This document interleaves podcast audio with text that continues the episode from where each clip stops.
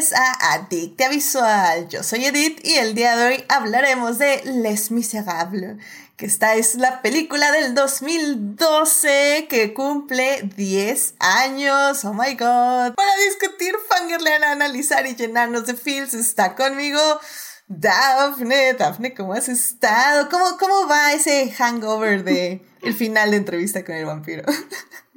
Ya sé, seguimos procesando, pero ya mejor, ya más, ya, ya más centrada, ya más calmada, pero muy bien. Y pues muy contenta de estar por acá ahora para, para cantar un rato, para hablar de musicales, que siempre, ya sabes que, que me encanta. Excelente, muy bien, ¿no? Muchísimas gracias por venir. Y sí, sí, ahí, vamos con el hangover de, entrevista con el vampiro, porque como ya saben, querido público, estuvimos siendo mini adictas de todos los, los, de todos los episodios de entrevista con el vampiro. Y ayer fue el season finale donde tuvimos una reacción y el próxima semana va a haber programa. Así que bueno, ya, ya estamos cerrando este capítulo del año, pero, pero todavía nos falta, todavía nos falta definitivamente. Así que bueno, pues muchas gracias por venir, Daphne, para ahora sí que cambiar un poquito el tema, irnos eh, de Nueva Orleans a Francia y del cine slasher gore, bueno, series slasher gore drama tragedia a un musical tragedia. Tragedia, es dramático. Sí. Pero bueno, y aquí también está con nosotros Gina. Gina, bienvenida al programa. Hola, ¿cómo están? Qué gusto estar aquí otra vez con ustedes. Aquí hablando de musicales es de mis pasatiempos favoritos de la vida. Claramente, claramente es un gran pasatiempo y me encanta que estés aquí. Muchísimas gracias por venir, Gina. Y bueno, ya saben, querido público, que si se quieren unir a la conversación, estamos en Twitch en vivo los lunes 9.30 de la noche y los miércoles en el chat de YouTube a las 9 de la mañana. Por cierto, muchas gracias por su paciencia y todo de que no hubo programa la semana pasada, pero es que sí, ya les contaré ahorita en el Salvando lo que amamos. Pero bueno, tal vez no hubo programa principal, por decirlo de alguna forma, pero tuvimos mini adictia de Doctor Who, mini adictia de entrevista con el vampiro, mini adictia de entrevista con el vampiro, reacción en vivo, episodio 7. Estuve en Crónicas para hablar de Apple, de pues, los recientes eh, releases de los productos, sobre todo del iPad y de iOS. Eh, y también estuve en Crónicas para hablar el jueves de qué hablamos. Ya no me acuerdo. Hablé de Doctor Who también y de Rings of Power, tal vez. Así que digo, sé que no hubo programa principal de Adicto Visual, pero créanme, estuve en todos lados toda la semana. pero bueno, muchísimas gracias. Pero bueno, ya estamos aquí de regreso, así que gracias por su paciencia y por su apoyo.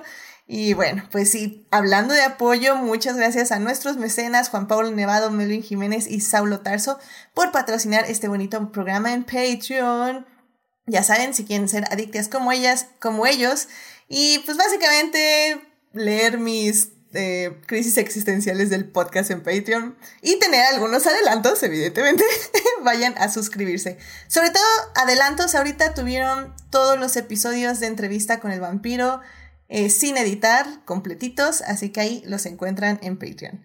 Pero bueno, ya, vámonos sin más antes, más bien antes de hablar de la película del día de hoy, primero, evidentemente, tenemos que salvar lo que amamos.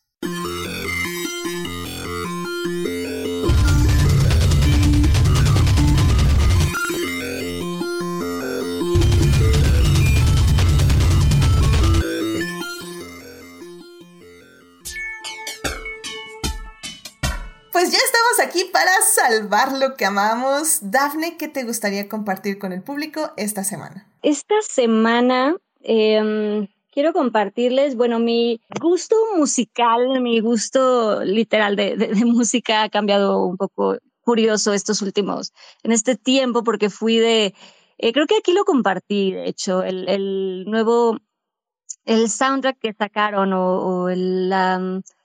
Eh, sí, el soundtrack que sacaron de, Into the Woods, que también se los compartí por acá, que me gustó mucho, está con el cast de, de Broadway, me gustó mucho, y de ahí luego pasé, me sacó un poco, voy, te digo que voy cambiando de gustos, y luego pasé un poco a Midnight de Taylor Swift, y lo único que ha podido hacer que, que deje de escuchar Midnight fue que justo acaban de sacar, va a salir ahora en diciembre, eh, la película musical de Matilda. Matilda el musical, pero en la película, en, Netflix, em, con la música de Tim Minchin y Dennis Kelly, y pues sacaron, ya nos regalaron, sacaron la canción de Revolting Children, que, oh por Dios, la escuché la primera vez, la escuché, y la oí bien, la oí como padre, la oí, la oí bien, pero luego ya que la puse con volumen, que me senté como a realmente disfrutarla con todo el volumen, wow, sí, sí va a estar, o sea, no puedo esperar para oír ese número, va a estar impactante, se oyen todos los detalles, todas las voces de todos los, de todas las niñas, y se oye, se oye increíble. Entonces les invito a que, a que si quieren, si les gusta, pues ahí escuchen el primer single que ya sacaron de, de la música de, de Matilda, la película de, de, Netflix, que es Revolting Children, y la verdad está, no sé, te digo que a mí me, me gustó mucho. Es lo primero que me ha apartado de otra música, lo escuché, la disfruté mucho, y pues ahí, si quieren, eh, pues denle oportunidad. Excelente, muy bien, Daphne. De hecho, sí tengo muchas ganas de ver ese, esa película, sobre todo porque yo sé que tú me recomendaste muchísimo el musical en su momento, hace unos meses. Entonces, qué padre. No quiero verla, no quiero ver lo que sacaron, porque tal vez quiero verlo ya con la película completa. Pero yo sé que. Eso es solo una canción. O sea, no es video, es el ah, puro. Ok, ok. Ah, aún, así, aún así. Ya, ya es, es de las cosas que. Canción. Ajá pero está increíble. Yo sí los animo, porque se oye muy bien. Yo no puedo esperar para ver ese número. no, está bien. O sea, realmente aquí es lo que yo cuento como hashtag no vean trailers, pero más que nada porque sé que la voy a ver. O sea, tú, tú pues ya la conoces de pies a cabeza, entonces no hay ningún problema. Pero como yo sé que la voy a ver, no quiero saber absolutamente nada hasta verla. Así que, que me, me alegra mucho que te haya gustado, porque eso quiere decir que al menos va por buen camino el asunto. Entonces, qué emoción, qué emoción. Aparte, aparte confío mucho porque está dirigiéndolo la misma, o sea, el, director del musical, pues es el director de la película, ¿no? Quien dirigió la, el musical y la música, todo esto lo montó, pues está dirigiendo la película y pues eso me da confianza, la verdad. Vamos a ver qué tal, vamos a ver qué tal, pero vamos a esperar. ¿Cuándo se estrena? ¿Diciembre? En Navidad, el 25 de diciembre. Ándale, de Navidad, excelente. Yo ya tengo plan Me parece muy, muy bien. A falta de especial de Doctor Who, bueno, que ya no lo hemos tenido como desde hace cinco años, pero en fin. Perfecto. Pues muchas gracias, Dafne, por traer esta noticia y pues ya, no, estamos a nada de ver la película. Así que qué emoción. Muchas gracias. Gina, ¿a ti qué te gustaría compartir con el público esta semana? No tengo muchos espacios para hablar sobre eso, así que tal vez no está tan de este lado de mí, pero yo soy muy fan de los parques temáticos, sobre todo, obviamente, específicamente los parques de Disney, pero en general, en general soy muy fan de todo lo que tiene que ver con parques temáticos. Hay muchos canales en YouTube que tocan temas alrededor de, de esto, de Fangnan, eh, Jenny Nicholson tiene muchos videos o varios videos sobre parques y áreas de parques, pero lo que quiero compartirles hoy es algo que a mí me emociona mucho, es una de mis cosas favoritas en cualquier parque temático de todo el mundo, probablemente sea mi cosa favorita del mundo, punto. Eh, es el show Fantasmic, que es uno de los shows que más tiempo lleva haciendo eh, los parques de Disney. Existe tanto en Disneyland como en Disney World, pero en Disney World llevaban desde la pandemia, desde inicios de la pandemia, marzo 2020, sin tener una presentación de Fantasmic, lo cual es así unheard of, es algo que los fans los tenía, nos tenía como que muy tristes, con mucho miedo de, ay, no lo han regresado, ya pasó el tiempo, ¿será que ya no lo vayan a regresar? ¿Qué van a hacer? ¿Qué está pasando? Por favor, Bob Chapek, algo. Eh, y al final anunciaron que sí, que iba a volver. Eh, a Disney World y acaba de regresar este 3 de noviembre, pero no solamente regresó el show que conocíamos, que es un show básicamente acerca de Mickey Mouse eh, peleando con Maléfica, con el poder de la imaginación, eh, que en, esas pocas palabras suena muy burdo, pero les juro que lo ven y es la cosa más hermosa que han visto. Pero a lo largo, a lo largo de los años ha tenido varias iteraciones, ha tenido eh, partes con Pocahontas, con K del, del eh, libro de la jungla, eh, Rapunzel, Nieves, a veces es La Bella y Bestia, Ariel, ha cambiado mucho. Y este es el mayor cambio que se le ha hecho a Fantasmic en muchos, muchos años. Eh, y apenas lo anunciaron cuando ya se iba a estrenar. Y básicamente le agregaron escenas nuevas con Moana, con Elsa, con Aladdin y con Mulan. Eh, así que es prácticamente un show nuevo. Eh, también le pusieron cosas nuevas a hacer a Mickey, ahora sale con un con diferentes trajes que antes no usaba, hay más personajes, hay eh, más efectos. he visto videitos por aquí y por allá porque tengo, no, no quiero spoilearme por completo, pero lo poco que he visto me ha dejado muy sorprendida, muy contenta, Fantasmic. Tengo una conexión muy eh, personal y emocional con, con ese show, porque es un show que em, lo vi con mi familia cuando yo tenía cinco años en el parque y tengo, es como un core memory eh, en mi cabeza, en mi persona. Así que es un show que significa mucho para mí y me encanta verlo eh, con nueva vida, con, básicamente sí, con nueva vida, una nueva versión de Fantasmic que sigue manteniendo el espíritu del show original, pero que eh, ahora está un poco más traído a, la modernidad. Me encanta que hayan usado Show Yourself en lugar de Into the Unknown o de Let It Go para Elsa, porque Show Yourself es claramente la canción superior de Elsa. Eh, y ya me, muero por ver ese show en vivo. Si tienen planes de ir a Disney World en algún punto cercano de su vida, no se pueden perder Fantasmic. También si van a Disneyland, vean Fantasmic, pero no es el mismo show que eh, les, les, estoy compartiendo porque no tiene las partes nuevas que les acabo de decir. Pero igual es un excelente show, muy bonito, muy hermoso, los efectos geniales y les juro que van a llorar al final. Eh, y ya, eso es todo. Es, o si no tienen planes de ir a Disney World, pueden ver el show en, en YouTube. Está ahí completo y en buena calidad. Véanlo y lloren conmigo. Muy bien. la verdad es que nunca he visto un show de Disney, o sea, bueno, ni en persona eh, no planeo sinceramente hacerlo, pero tampoco lo he visto en YouTube y, me dio mucha curiosidad, o sea, lo, lo, voy a checar Gina, claramente este, voy a buscar el link para que ahí lo tengan cuando publique tu Salvando lo que amamos. Y, y, yo le voy a echar un ojo porque sí, nunca, nunca he visto un show de Disney, así que al menos... Es muy bueno, y el tema musical es fantástico, es icónico, creo que es de mis músicas favoritas de, de la vida. De repente sí la, escucho, la pongo en, en, mi, en el coche cuando manejo, pero dura como 25 minutos porque es un show completo, pero Me, me encanta.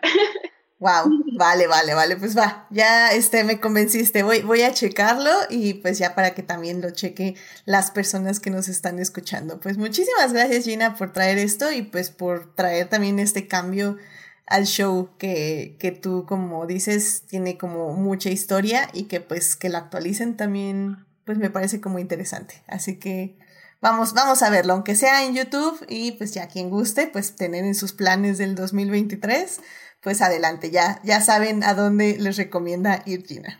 Muchísimas gracias. Y bueno, querido público, eh, pues yo ya saben la razón por la que no hubo programa la semana pasada. Es porque estuve en el GP México Fórmula 1 2022. Eh, por si no lo saben, yo soy oficial de pista. Entonces, básicamente yo voy como una persona voluntaria a eh, Básicamente nuestro trabajo es proteger a los pilotos, es decir, avisarles cuando hay, tiene que haber un rebase, cuando hay un carro lento, cuando hay alguna pista de sociedad o algo peligroso. Eh, los oficiales de pista también entramos por el auto cuando se estrella alguien, cuando alguien se estrella y ahí está el, el carro varado, pues tenemos que entrar para sacarlo. O sea, la verdad es que son muchas las cosas que realizamos y eh, pues básicamente estamos ahí, el equipo de intervención está ahí desde las 5 de la mañana, las demás personas entramos desde las 6 de la mañana, terminamos saliendo a las 7, 8 de la noche del autódromo, vamos con un overall, estamos bajo el sol sin ninguna protección, más que bloqueador, gorra, el overall y pues una bandana ahí que te quieras poner. Tenemos nuestras sillitas, comemos frío y pues sí, es muy, muy, muy pesado, casi no nos sentamos, todo el tiempo estamos este, parades, pero es increíble. y no, la verdad no lo cambiaría por nada. De hecho, también estuve en un live, en un este, en un space de Twitter, ya se me había olvidado ahí con Fernando, le mando saludos, eh, que me invitó a hablar justamente de mi experiencia en la Fórmula 1 en el GP México. Y, y pues justo les decía que que realmente nos encanta. Em, o sea que, por ejemplo, a mí sí me gusta mucho la Fórmula 1, pero en general no veo otras carreras y tal vez a veces siento que hasta disfruto más ser oficial de pista que realmente ver las carreras. Entonces, no sé, es como un calling raro que, que, que, me gusta hacer al menos unas dos o tres veces al año. Y es muy, muy pesado. Este año me pesó muchísimo por muchas circunstancias. Eh, fue como muy cansado mental, física y emocionalmente. Eh, pero la verdad es que estoy muy feliz de, pues todo, de lo que básicamente logré estos tres días y y pues en parte quiero agradecerles a ustedes porque la verdad es que, no sé, como que, como que ya digo, puedo creer en mí. y se debe mucho a todo el apoyo que he tenido en este podcast, pues básicamente todo, pues, pues estos ya casi tres años, ya no sé cuándo vamos a cumplir dos años. y, y, bueno, 146 programas al menos.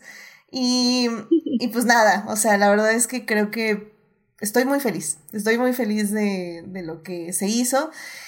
Y bueno, estoy aún más feliz porque eh, le hice un cartel a Lewis Hamilton eh, diciéndole que él nos inspira a ser unas personas únicas y a ser unas personas mejores, porque sí es cierto y lo creo con todo mi corazón.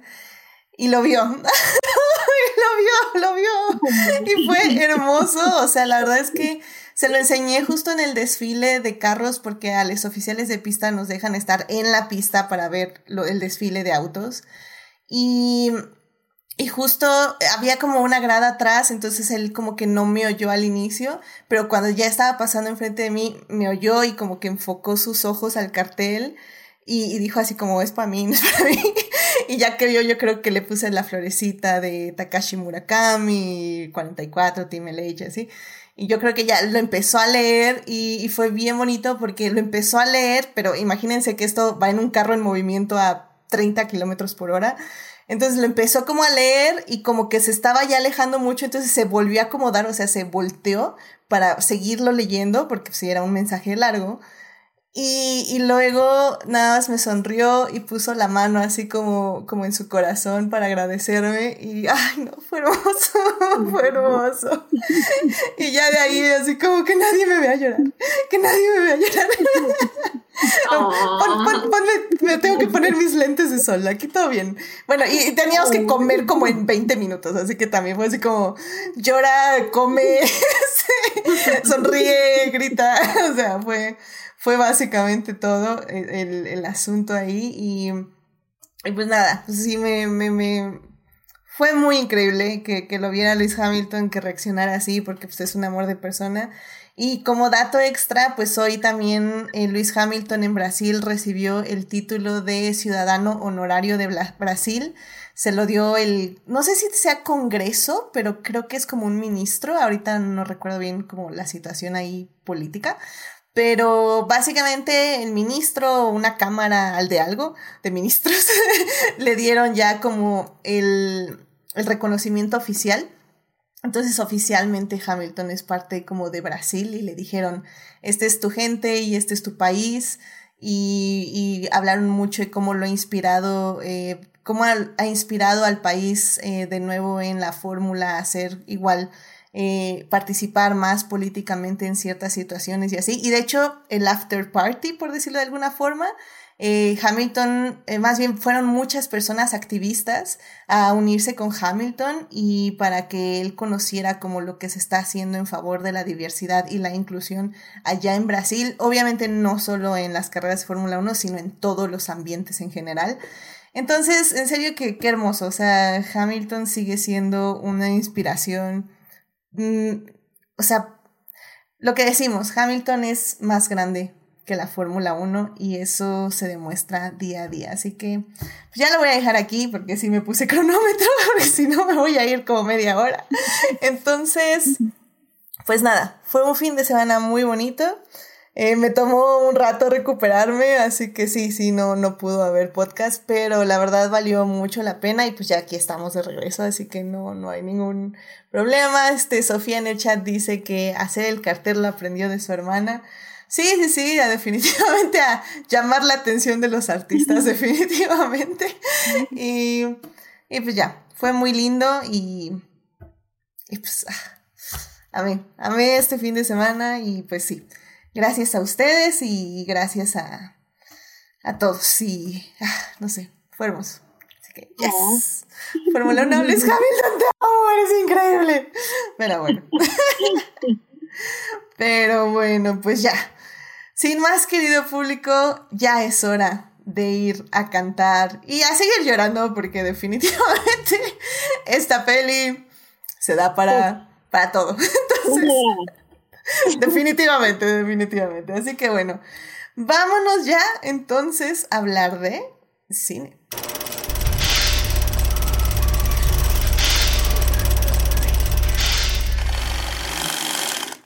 Muy bien, ya estamos aquí para hablar de cine y en esta ocasión vamos a hablar de la película Les Miserables o Los Miserables o Les Miserables because it's in English. Eh, esta película se estrenó en el 2012, está dirigida por Tom Hopper, si no mal recuerdo ahorita porque no tengo el nombre.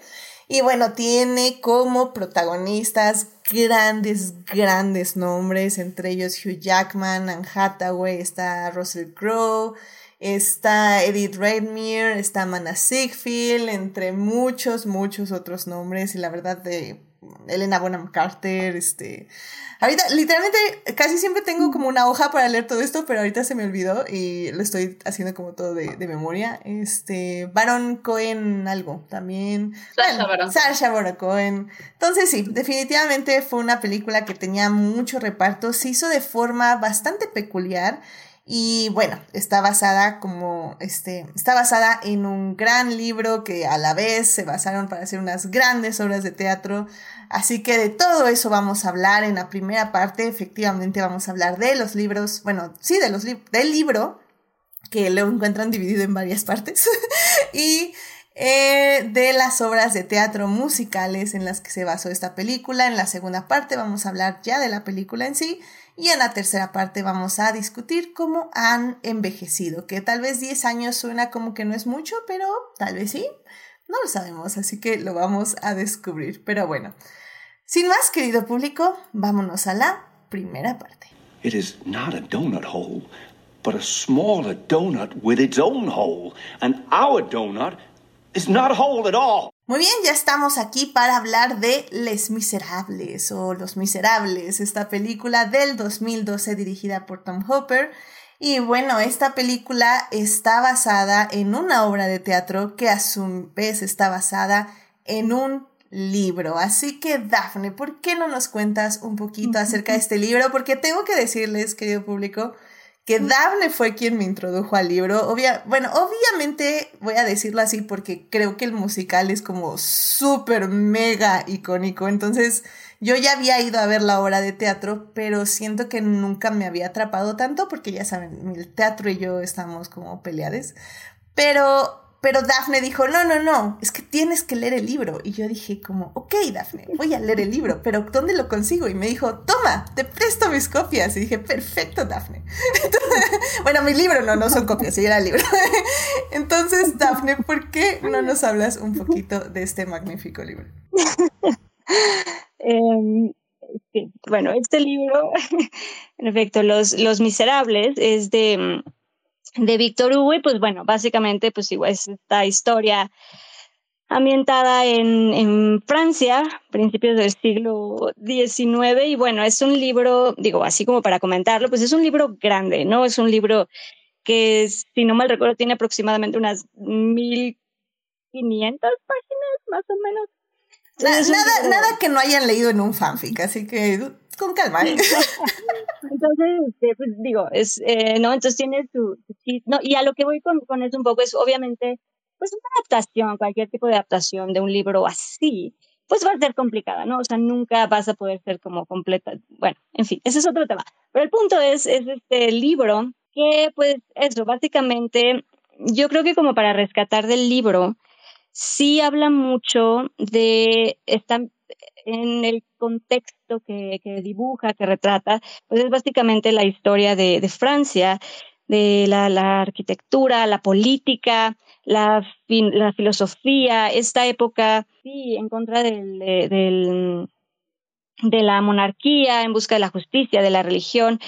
Em, y dentro de todo este contexto político, pues busca agregar también un poco de justo de, de, amor y humanidad y retratar lo que creo yo que sabe hacer muy bien Víctor Hugo, que en su época pues fue, fue uno de mis autores, de mis escritores favoritos de la vida. Y creo que por eso yo en esa época que te recomendé el libro te lo, te lo recomendé porque de verdad creo que si algo sabe hacer Víctor Hugo, creo yo, sí es retratar eh, un poco además de que como historiador, eh, pues sabe, sabe de lo que habla e investiga y hay capítulos enteros dedicados a historia y a política, ¿no? Entonces te contextualiza perfectamente eh, la historia.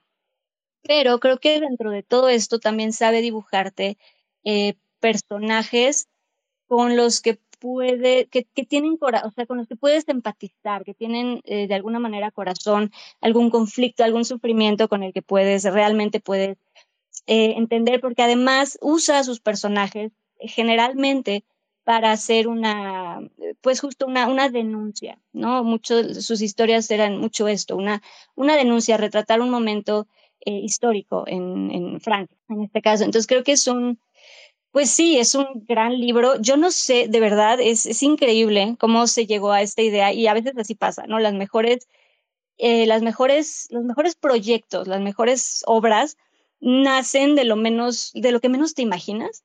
Entonces yo sí creo que sí pensar que alguien agarró este libro y dijo, ¿por qué no? Vamos a ponerle música. Eh, pues sí, es, es, muy bonito y es una locura. Y, y pues eso, pero como libro es, es un análisis bastante, bastante interesante de, de Francia en, en esta época. Gina, ¿tú, ¿tú has podido leer el libro?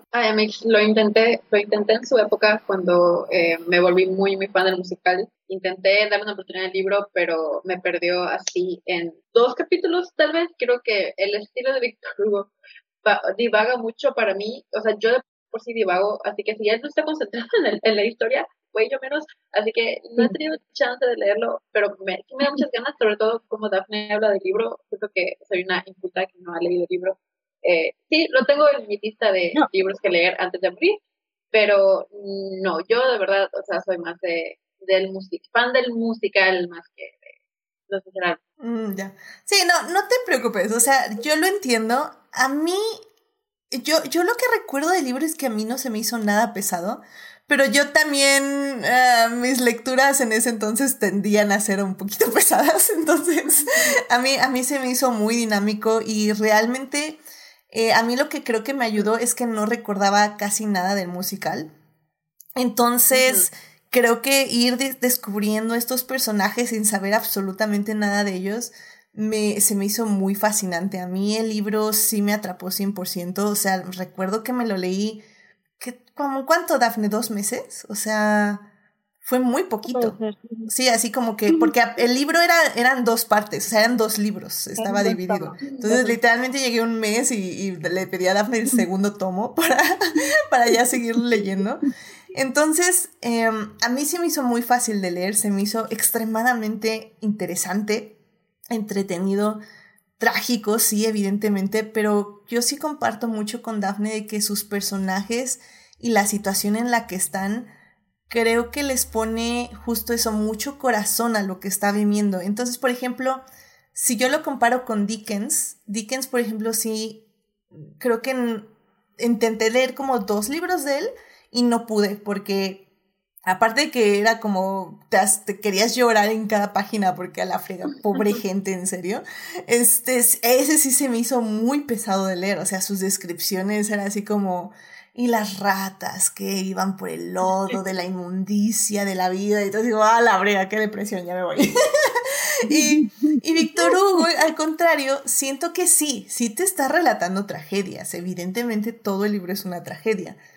Pero lo hace de una forma en que siento que estás viendo lo bueno dentro de lo malo, la chispa de la vida dentro de sus personajes que solo están intentando vivir, o sea, literalmente. Entonces, no sé, yo sí recomiendo los libros, pero entiendo perfectamente si se les hacen pesados. O sea, y, después de ver que son, como dice Daphne, mil, quién sabe cuántas páginas, entonces sí, sí, sí es.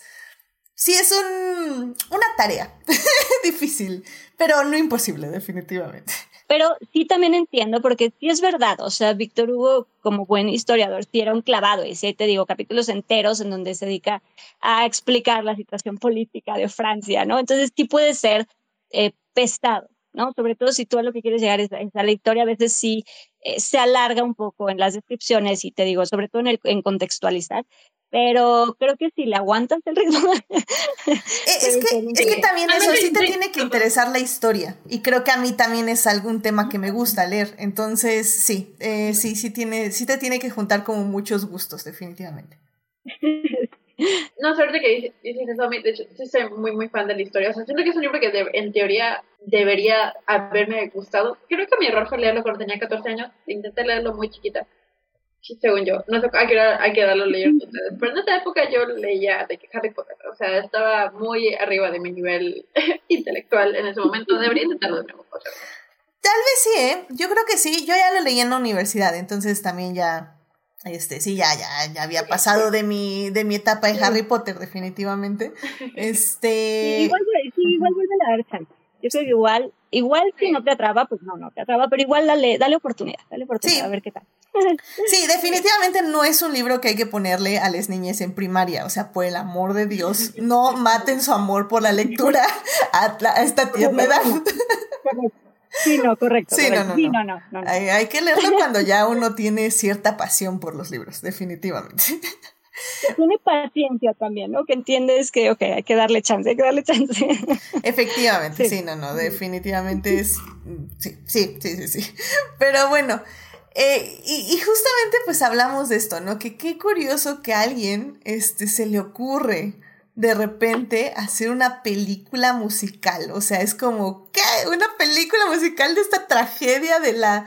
Eh, de, de, Francia antes de la revolución, donde básicamente las primeras revueltas que fallaron miserablemente en traer una vida digna a la gente.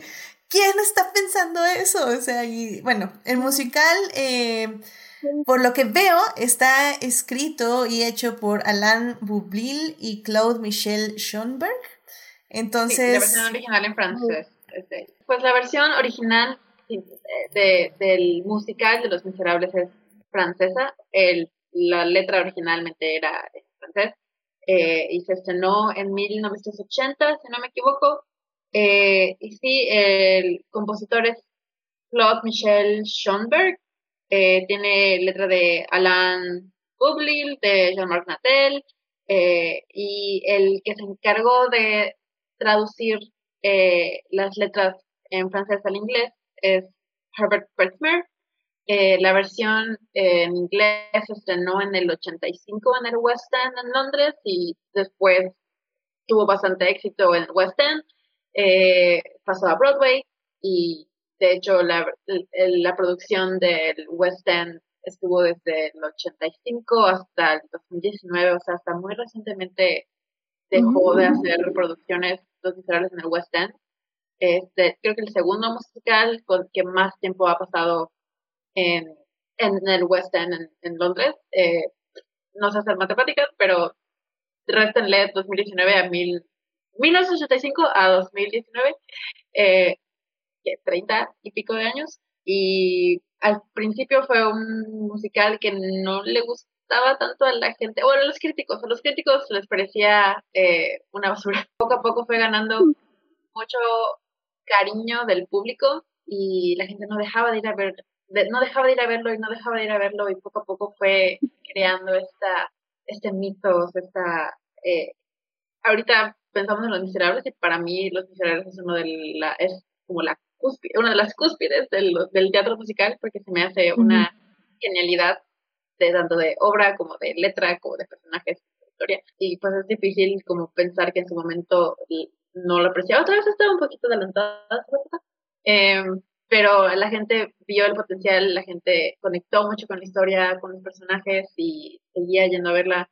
Y pues ahora es el, es el iba a decir monstruo pero no es un monstruo es como esta es un sello en la cultura, yo creo, sobre todo en, en el teatro musical, en todos los que somos fans del teatro de Broadway, de West End, eh, del, de la experiencia de, de poner eh, algo en el escenario y contar historias con actores en vivo. es uno de los musicales que definitivamente creo que todos queremos ver, todos los fans queremos ver eh, en vivo antes de morirnos. Em, así que ese es un poquito del resumen, la historia de Los Miserables. Ha tenido muchas, muchas, muchas producciones, muchas adaptaciones. Eh, hubo, hay un concierto, ha, habido los, los conciertos de aniversario muy famosos, eh, el, el décimo aniversario con Lía Salonga como Eponín. Eh, ah, buenísimo, creo que está en YouTube completo, si lo quieren ver, ahí está. Eh, y luego en el, el 25 aniversario, que fue como yo descubrí Los Miserables, como a mí me metí más al musical, porque ya medio sabía de él, pero que no había tenido como que este, la motivación para escucharlo, pero vi una vez en, en, en Mix Up, ¿se acuerdan de Mix Up? Eh, el DVD del 25 aniversario y dije, ah, mira, Nick Jonas está en esta cosa. Era 2012. No, era, no, era 2010, era 2010. Eh, porque era el 25 aniversario. Dije, ah, Nick Jonas está en esta cosa, vamos a verla. Y al final Nick Jonas es la cosa que menos me acuerdo del, del aniversario porque es una producción tan genial. Es un concierto, no es la obra en sí, pero yo recuerdo verlo, era 2010, tenía, sí, 14 años, eh, tenía así escalofríos en la, por toda la piel y es un musical tan épico, la música es icónica, la letra es, las letras son hermosas, los leitmotivs que usa, eh, cómo cambian a través de diferentes personajes en diferentes momentos de la historia, y sobre todos regresan y cuando lo escuchas dices, ah, ya había escuchado esto, pero ahora tiene otro significado. Eh, es una genialidad de obra, yo me enamoré con ese 25 aniversario eh, y pues he visto todas las versiones que existen en internet probablemente. Eh, es una, uno de mis musicales favoritos y pues si no han tenido chance de verlo, veanlo.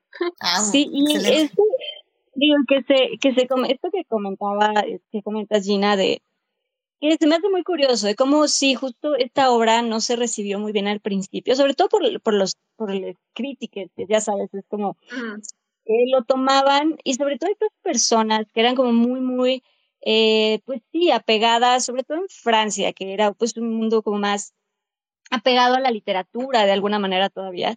Entonces, el respeto que se le tenía en su momento pues a Víctor Hugo y a, y a Los Miserables, la, la novela, pues lo veían como una, o sea, al ponerle, al ponerle música, eh, pues lo veían como, como algo, eh, como bobo, como algo artificial, como quitarle profundidad a la, a la historia.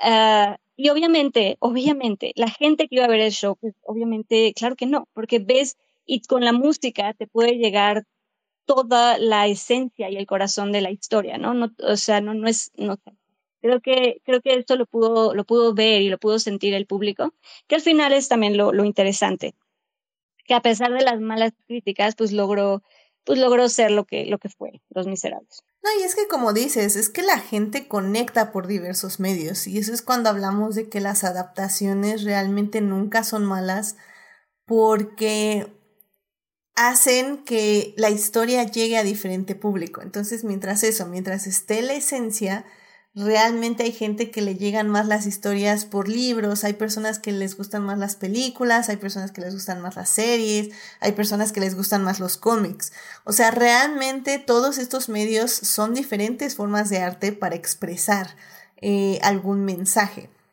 En este caso, el mensaje de los miserables, ¿no? Eh, bueno, del libro de los miserables. Y, y creo que es eso, o sea, definitivamente yo por, ejemplo, es lo que yo les comentaba, yo cuando me llevaron a ver la obra de teatro, yo creo que la vi como dos veces antes de leer el libro o, ver la película. Leí el libro antes de la película.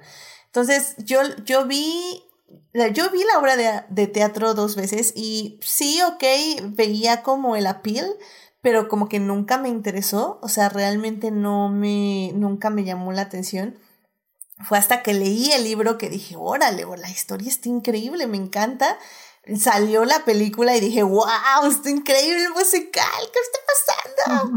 Y luego de eso, unos años después fui a ver la obra de teatro y ya la disfruté muchísimo más, pero porque yo ya había conectado con la historia desde otros dos medios diferentes. Entonces, eh, eso, o sea, yo creo que la verdad que qué visión decir esta, esta historia la voy a hacer un musical. Y como dices, hacer, hacer canciones tan emotivas, tan inspiradoras en muchos sentidos, donde realmente se siente esta necesidad de hablar con una sola voz acerca de una situación injusta, eh, por decirlo levemente, ¿no?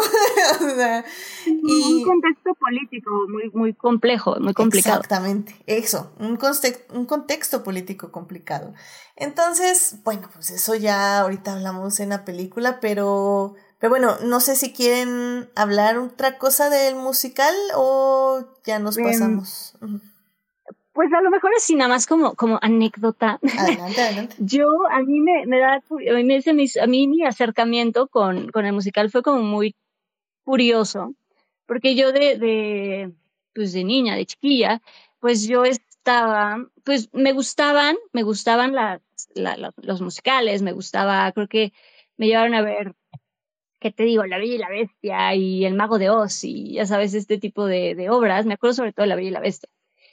Y después, eh, por alguna razón, en mi escuela, muy raro, empezamos a tener estos grupos como de, teatro y de escribir y de escritura creativa y de musical. Obviamente yo ahí estuve. y en algún momento íbamos a montar, ya no lo terminamos de montar, pero íbamos a montar Los Miserables. Y a mí me iba a tocar ser eh, Cosette chiquita, Cosette, eh, Cosette niña. Y de ahí conocí la historia y obviamente me empecé a aprender la música y, el, ya, bueno, obviamente porque clavadeces quise pues ver, de dónde venía y me clavé la historia y de ahí me enamoré pues del musical. Y de ahí, ya de ahí justo creo que cuando vino a México pues también se tuvo oportunidad de, de verlo. Y, y pues me gustó sobre todo desde esta parte de, de ver a mí mis primeras, y me da mucha ternura, porque a mí mi primera interpretación de Fantine pues fue de mi compañerita Andrea, que iba a interpretar a Fantín, y que pues cantaba y echaba todo su corazón en la canción y fue mi primer acercamiento a una interpretación de Fantín. Entonces se me hizo como muy, muy chistoso, muy tierno y obviamente ya luego pues fui viendo la, la obra y así, pero, pero sí, nada más como para anécdota, cómo, cómo llegó esta obra a mi, a mi corazón y a mis ojos. nice, nada, qué lindo, qué lindo. No, pues sí, es que es eso. Y, igual, de igual manera, o sea, si te hubieran dado el libro de Víctor Hugo así nada más por si nada, pues sí lo hubieras mandado por otro lado, ¿no? Entonces, o sea, ese son los tipos de acercamientos que tenemos con diferente material creativo y, y eso es lo padre, que vayamos encontrando el camino para, pues básicamente disfrutarlo y, y ese, ese es el punto del arte, que, que, que nos llegue, no importa cómo pero que nos llegue ese mensaje. Así que bueno, pues bueno, vamos. La verdad es que ah. lo, el musical, y creo que a mí por eso siempre me han gustado, tiene algo muy mágico, la, esta mezcla hermosa de música y letra, que de verdad puede llegar a conmoverte mucho, sabe, como sabe llegar, o sea, si tienes las palabras y la música adecuada, de verdad puede conmoverte y eso se me hace algo muy, muy bonito de, de los musicales, que sí realmente pueden tener este, pues esta magia de música y letra que, que puede conmover mucho. Exacto. Y yo quisiera agregar nada más una cosa, que algo que, porque me fascina mucho del musical, es que sí, obviamente se llama Los Miserables, es una tragedia, pasan cosas horrendas a lo largo de toda la historia, desde que empieza hasta que termina no deja de pasar cosas malas, pero aún así yo pienso en Los Miserables, pienso en Do you hear the people sing? Pienso en Sing songs of pienso Ah. Me da más una sensación de, de esperanza, de, de optimismo hacia el futuro, de, de luchar por lo que crees, de redención, que es una, uno de, los temas principales. Sí, revolución y redención. Eh, de ser personaje de Jean Valjean, de, de ser fiel a tus creencias, de ser fiel a lo que a lo que tú consideras que está bien en el mundo y ser lo que crees que está bien en el mundo y, cuando decides hacer un cambio en tu vida, hacerlo eh, y creer en el amor y que el amor te puede este, cambiar la vida. Es un musical muy esperanzador. Yo lo considero muy esperanzador. O sea, sí, y es algo que a mí me, me, me fascina porque no pensarías, o sea, pensarías que un musical que se llama Los Miserables te deja deprimido. pero no para nada creo que te deja con aún más eh, fe en la, en la humanidad.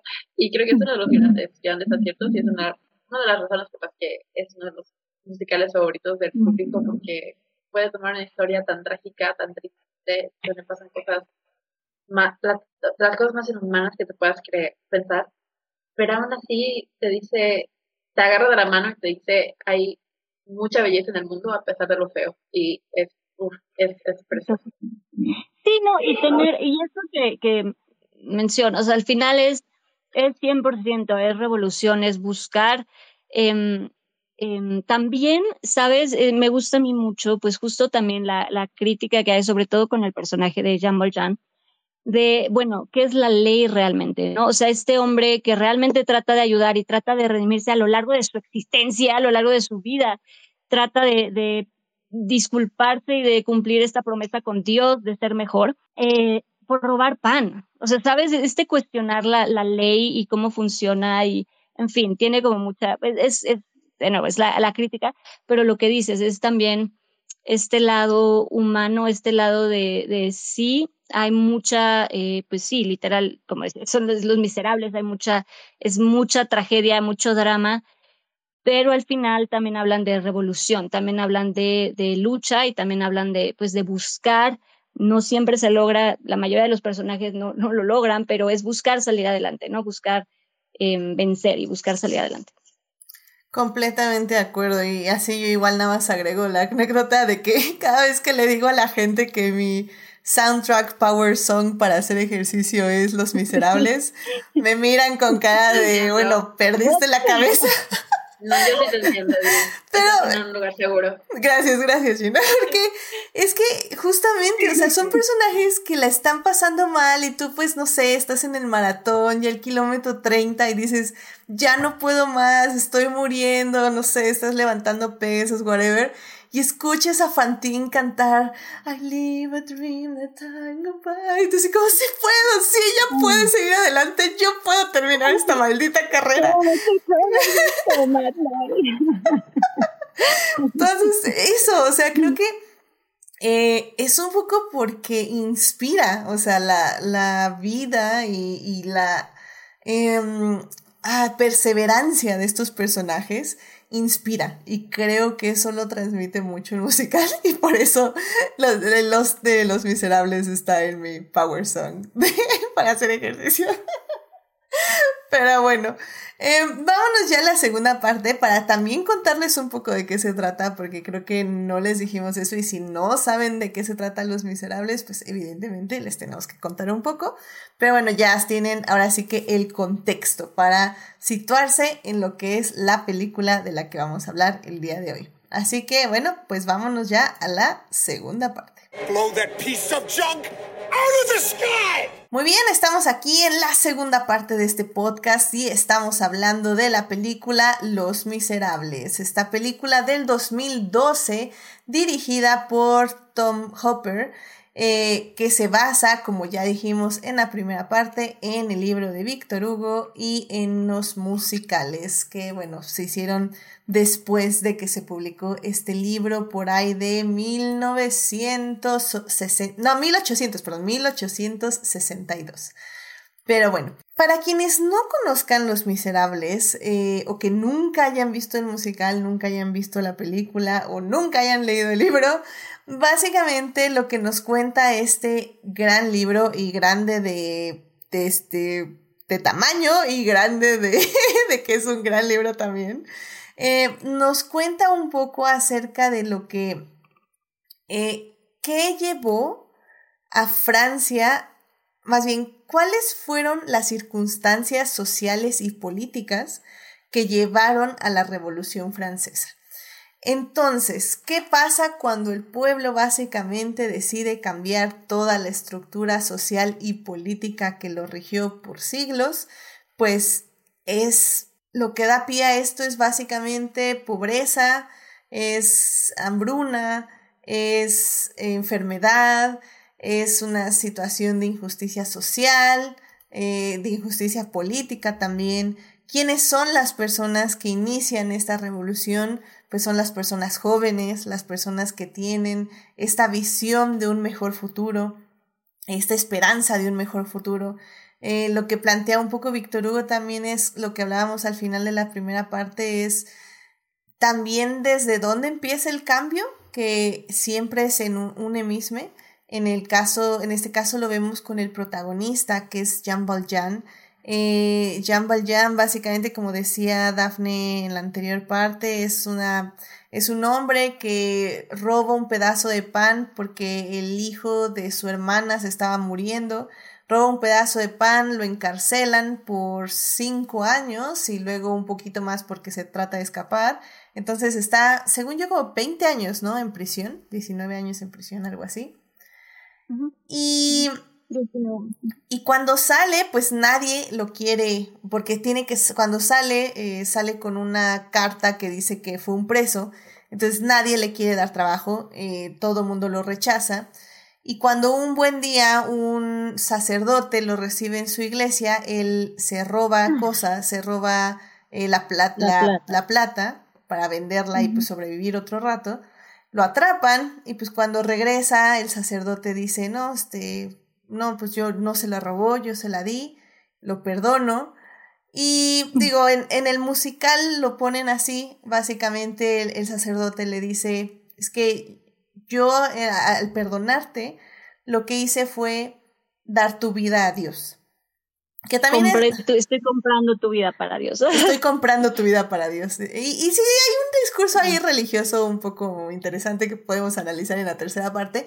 Pero bueno, el, el punto es que a partir de ese momento, Valjean dice, oye, pues es que sí, o sea, estoy tan lleno de odio, tan lleno de todo esto que quiero ahora cambiar mi vida y literalmente ofrecérsela a Dios y hacer buenas cosas o intentar hacer buenas cosas para redimirme de todo este odio que llevé todos estos años, ¿no?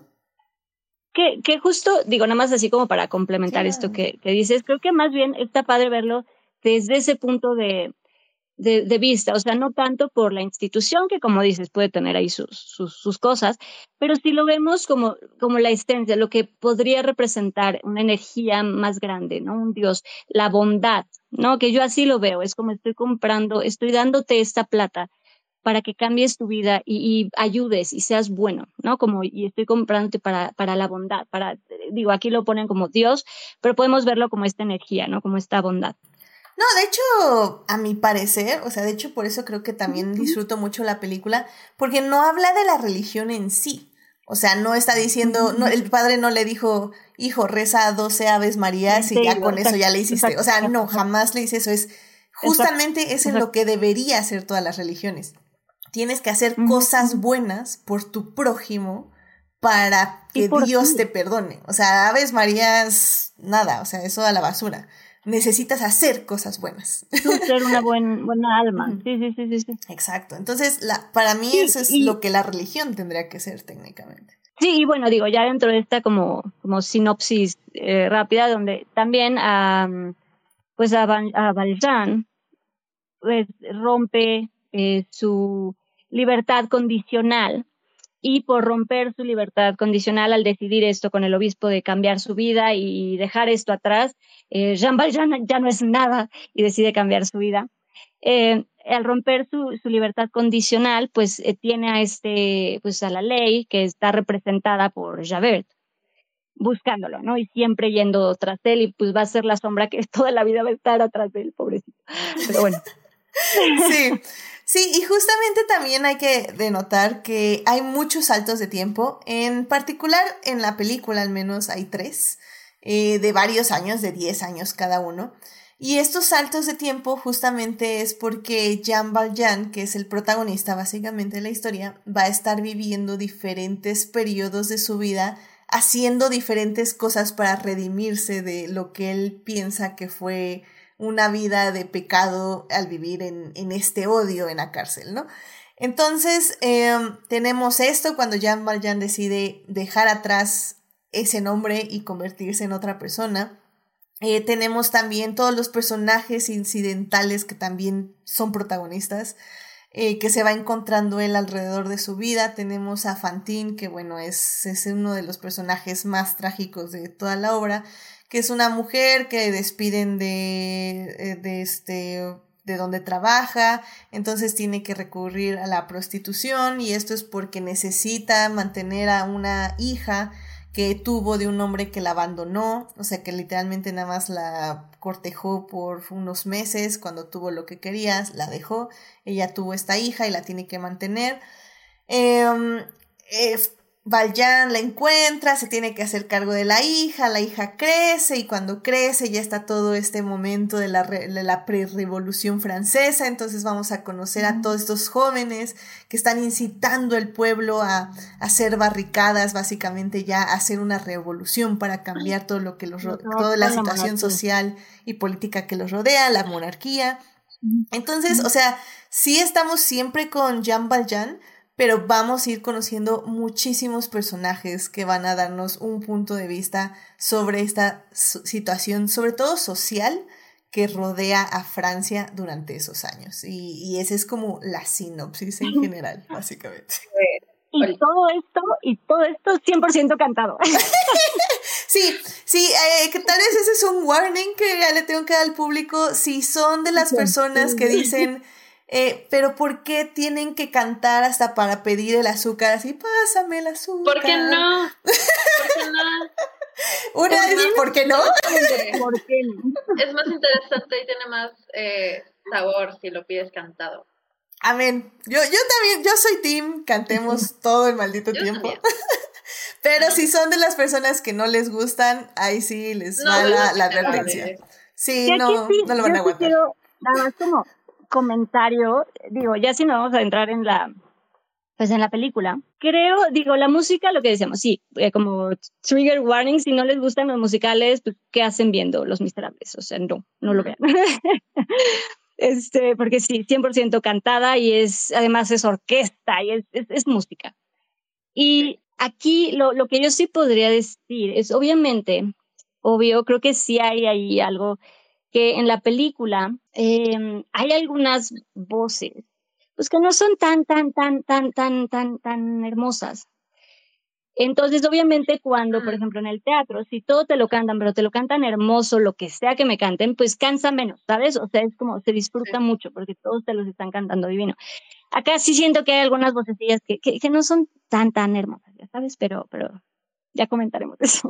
Sí. Yo, yo soy Team Russell Crowe.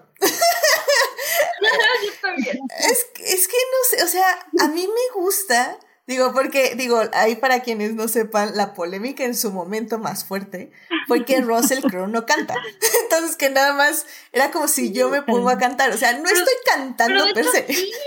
Pero sí, exacto. Pero sí canta, sí canta. Estuvo en una banda, creo que en los ochentas. Creo que lleva cantando más de lo que Los Miserables lleva existiendo o sea, sí canta, pero no canta tanto. O sea, no es un cantante, es un actor que sabe cantar, pero, pero Los Miserables, la, la dirección que tuvo Los Miserables y ya, ya, supongo que lo, lo, hablaremos más tarde, pero la manera en que se grabó musical. No, adelante Gina, por favor, cuéntanos un poquito cómo, eh, también un poco la revolución de esta película fue cómo fue grabada, así que adelante Gina, por favor. Igual, nada más punto y aparte que creo que habría Que, que aclararlo, creo que la, la historia no es la, la pre-revolución francesa es post-revolución francesa, como que en los en 1830 pusieron como que el, el parlamento se les votó la tacha y dijeron, vamos a poner un nuevo rey.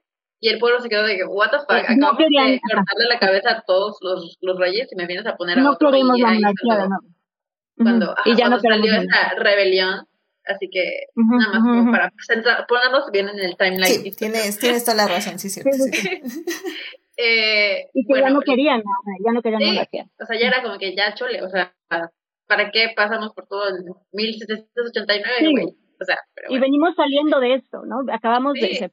Y aparte estamos más pobres que antes, o sea, ni siquiera nos, nos vino a ayudar. Estamos peores. Sí, nos estamos hablando de cólera y el rey ahí, o sea, no manches. Este, bueno, eh, lo que Tom Hooper eh, decidió hacer, que fue así, es, ha sido desde entonces y en esos 10 años creo que todavía hay mucho debate al respecto, de que él decidió, o sea, su visión creativa era que esta película iba a ser grabada en vivo.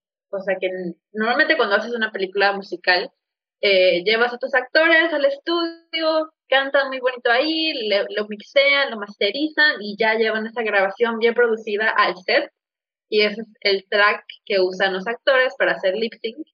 Eh, y ya está todo bien, bonito, bien hecho, perfecto, hermoso. Pero Don Cooper dijo, pues no, eh, yo quiero darle a mis actores la libertad de tomar decisiones de actuación, de emoción, de ritmo, eh, lo que ellos quieran hacer en el set, quiero que tengan la libertad de, expresarlo y no estar limitado por un eh, por, por, tener que hacer playback de un track ya, que ya se grabó hace tres meses. Así que tomó la decisión de grabar todas, todos los performances eh, de voz en vivo. Eh, los actores en el set, literal era un set que estaba completamente en silencio y lo único que, que se escuchaba era los, las voces de los actores y los actores tenían un earpiece, tenían una, una cosa en el, en el oído donde escuchaban el track muy suavecito en un piano, nada más para tener como que la musiquita de referencia.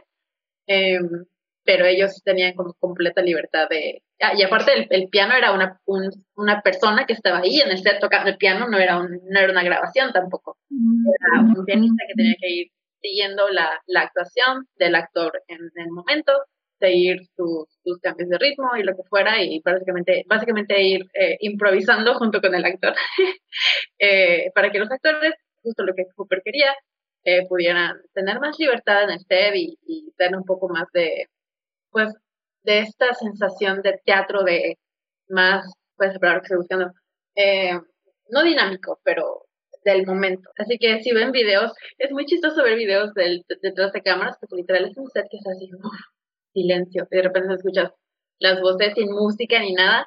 Así que me imagino que fue una experiencia muy extraña para los actores de hacer, pero pues la, visión de Tom Hooper, puedes amarla, puedes odiarla, pero es lo que él quería hacer y pues algo que sí les puedo como que dar eh, y aplaudir a los actores es que ellos dijeron, ellos, they, got the assignment, ellos dijeron, ok, Cooper, estoy contigo, vamos a hacer esto, jalo. Y, y así, y Hugh Jackman y su entrenamiento de quién sabe cuántas horas al día y qué tantas cosas tuvo que hacer para tener esa el físico que, que tiene como Jean Valjean, las cosas que tuve que hacer para tener esa como voz rasposa que según leí por ahí que estuvo como un día, no sé cuánto tiempo sin tomar agua para que para darle como que más sensación de ah, soy un preso que lleva sin tomar ni tomar sin tomar ni comer nada hace días, pero así, cosas súper no sanas, no, no lo hagan en casa, pero que los actores le pusieron tanta dedicación a meterse en sus papeles y dar un performance que sí no está yendo a queremos sonar bonito. Y de hecho hay una entrevista con Anne Hathaway que dice que es un método para, para I Dream the Dream, porque ensayó la canción y la hizo técnicamente hasta que la logró hacer técnicamente perfecta y bonita, pero ya luego empezó a, e, en el set y todo, o sea, te das cuenta cuando estás ensayando tu actuación que no puedes hacerla bonita, porque es una canción de esta mujer, se está, le, está llevando el demonio, literal es el momento más bajo de su vida, así que Anne dice, yo no puedo hacer que esa canción suene bonita, quiero vender la, la emoción de Fonty, y por eso tenemos la versión de Anne Hathaway que tenemos, donde no está tan interesada en sonar bonito, ni pleasant, ni... Eh, eh, o sea, si, le escucha un, un coach vocal, dice, ¿qué es esto? Pero como audiencia yo creo que, que está más interesado en ver la emoción de, del performance más que la calidad vocal. Eh, sí es algo que te, te, llega mucho y te da muchos chills. Y ya creo que pues ya depende de los gustos de cada quien. Eh, si te gusta esta idea de sacrificar la calidad vocal por el, el performance emocional, yo estoy on board with it, pero hay, hay, gente que no, y es entendible, es respetable, pero creo que es una, es una manera diferente de ver Los Miserables. Digo, si quiero ver una actuación hermosa, preciosa de I Dream the Dream, puedo ver la versión de Lia Salonga todo el día si quiero, pero pues la versión de Anne Hathaway, sobre que solo puede darme Anne Hathaway en en la película porque solo ella tomó esas decisiones actorales que son le dieron un Oscar a la mujer, o sea, eh, pues es una visión diferente, eh, controversial, que tiene sus méritos, tiene sus defectos, tiene sus pros, sus contras, pero pues yo estoy eh, en el team de que fue una idea interesante, fue una visión que Tom que, que se comprometió a hacerla de principio a fin, consiguió los actores que le dieron lo que él quería que darles, y pues esta es la película que obtuvimos y yo estoy súper satisfecha con ella como fan de la historia. Eh, y, y, pues sí, es, ah, yo creo que es una versión muy valiosa que, que tenemos, como dice Edith, eh, la, la, la, intención de hacer diferentes versiones y diferentes adaptaciones es llegar a diferentes públicos. Y tengo amigos que jamás se interesaron en el musical de, del teatro, pero vieron la película y dijeron, güey, no manches, qué buena historia. Y pues de esa manera llegas a diferentes personas, eh, llega a diferentes personas la historia y pues está pues, la emotividad de, de, de pues, de los miserables y, todos merecemos eh, em, tener los miserables en nuestra vida, sea como sea que hayas llegado ya. ya no dejar hablar No, y, y, yo estoy completamente, pero ahorita nada más como para rápido, así como también como para comentario curioso, hay una es una broma que se aventó Neil Patrick Harris, que a mí me dio mucha risa, no sé. En, los Tonys, me parece que en 2013, justo, que a mí me da mucha risa, porque Neil Patrick Harris pues, es un actor que, bueno, ha hecho televisión, pero también ha hecho mucho, mucho teatro, ¿no? Está en Broadway, en fin, y canta. Y le tocó hacer host de, de los Tonys ese año, y hay un momento en el opening, ¿no? en el número inicial, en donde pide una cámara, ¿no? Y le dice, necesito mi, mi extreme close-up, ¿no? Con mi, mi, acercamiento extremo, como de Tom Hooper, para, para poder cantarle. Y cuando se le acerca la cámara, dice, nosotros en Broadway no necesitamos extreme close-ups para demostrar que cantamos en vivo y que son ocho, ocho, nosotros cantamos en vivo ocho shows este, a la semana, ¿no? Entonces, me da, es, es, como una broma que se aventó eh, Neil Patrick Harris eh, de, de, este comentario. Y yo eh, nada más como comento esto por justo esto que él menciona de tener, que a lo mejor es lo único que yo, em, de esta decisión de cantar en vivo, que, que respeto, que o sea, que creo yo, como esto que estaban diciendo, que definitivamente la emoción nos la da, porque muchas de esas ¿sabes? Esos momentos de interpretación, si hubiera sido grabado, a lo mejor lo hubiéramos perdido mucho, ¿no? Entonces, tener, obviamente, esas respiraciones en, pues escuchar esas respiraciones cuando se les quebra, cuando se les rompe la voz, cuando, no, ¿sabes? Cuando ya no pueden seguir cantando. Estos momentos de quiebre se, se, agradece que hayan sido eh, en vivo.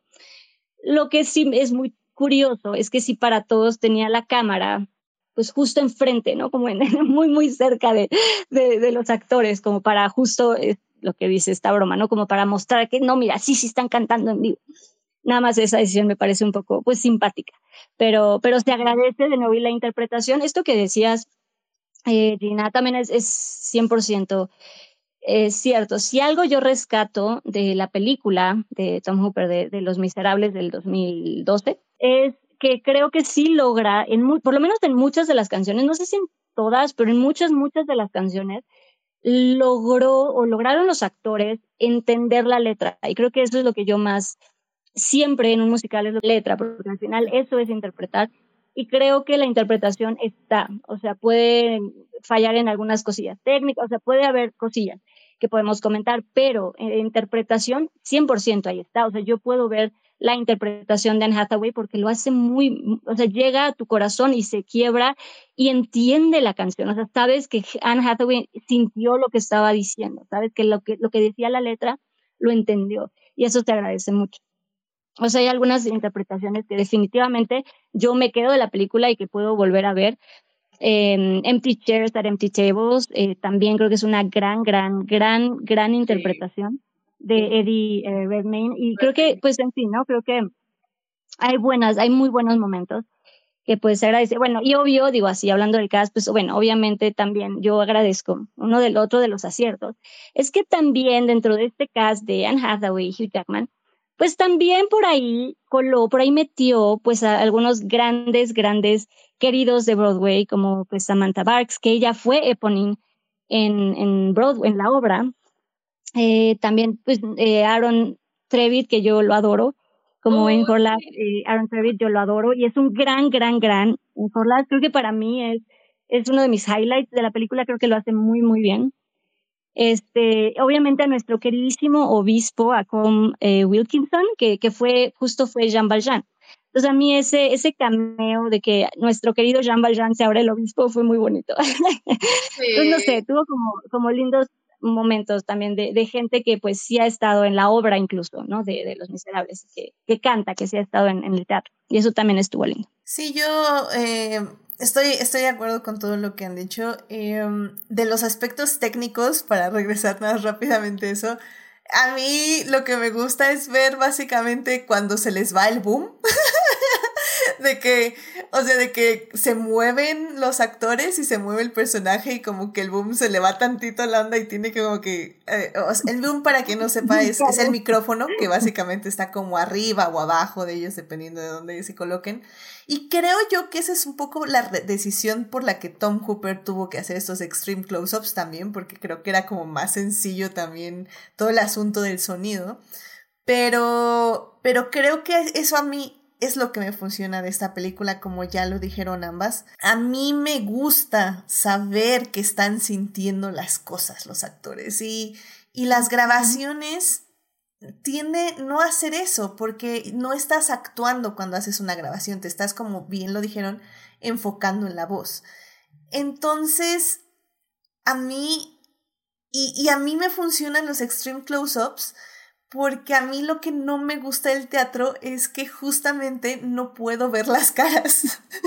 o sea, sí, tal vez es por pobre, porque pues me tengo que ir al balcón, pero, pero a mí, a mí es lo que me enoja del teatro, que no puedo estar ahí con una cámara. No, o sea. no y por más que estés en, o sea, la verdad es que por más que estés en primera fila, nunca vas a ver esos extreme close-ups Exacto, de, sí. de Aaron Trevitt. Nunca en la vida vamos a tener así de cerca a nuestro querido Aaron Trevitt, ¿no? Pero... Exacto. Entonces, yo la verdad, sí, yo sí siento cada uno de los momentos de estos personajes donde están llorando, escupiendo, gritando, o sea, golpeándose en la mm. cámara. Uf, es que, en serio, ya lo decías tú ahorita, Daphne, este, Eddie Redmayne como en esta canción de Empty Chairs, Empty Tables, Dios siempre me hace llorar, porque en sí la canción es súper triste, son las personas jóvenes que mueren, e, eso que mueren jóvenes, y eso a mí personalmente siempre me llega mucho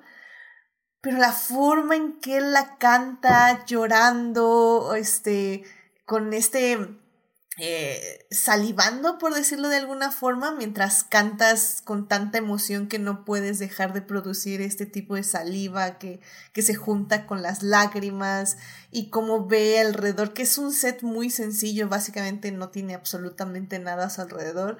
Y, ay, no sé, o sea, creo que eso ya viendo la historia filmográfica de Tom Hooper, le salió de pura chiripa. o sea, más bien, le salió gracias al nivel actoral, sinceramente. O sea, sin esos actores.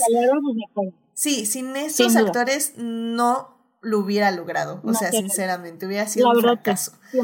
Y aún así, para defender a mi querido Russell Crowe, bueno, no sé si querido, pero al menos para defender a Russell Crowe en esta película, a mí me pareció que quedaba muy bien como Javert, porque narrativamente Javert es eso, es la corrupción del sistema, lo que no funciona del sistema. Entonces, para mí que su voz sea la menos perfecta de absolutamente todo el cast, es narrativamente coherente para mí. Entonces, yo por eso lo defiendo, porque no, no es que tenía él que ser perfecto porque su personaje es eso, es todo menos perfecto. Y, y es la pérdida de la fe, más bien, espérenme, es la corrupción de la fe porque él tiene una fe en Dios, pero realmente es básicamente denigrar, pisotear a la persona que esté debajo de él, seguir una ley ciegamente sin importar la moral, sin importar lo que es el bien y el mal, Em, él le canta a Dios, pero lo que, pero realmente quien le está cantando es un falso Dios. Entonces, o sea, a mí por eso me, me parece que Russell Crowe como ya ver queda perfecto y su voz queda perfecta. O sea, por eso yo siempre lo defiendo mucho.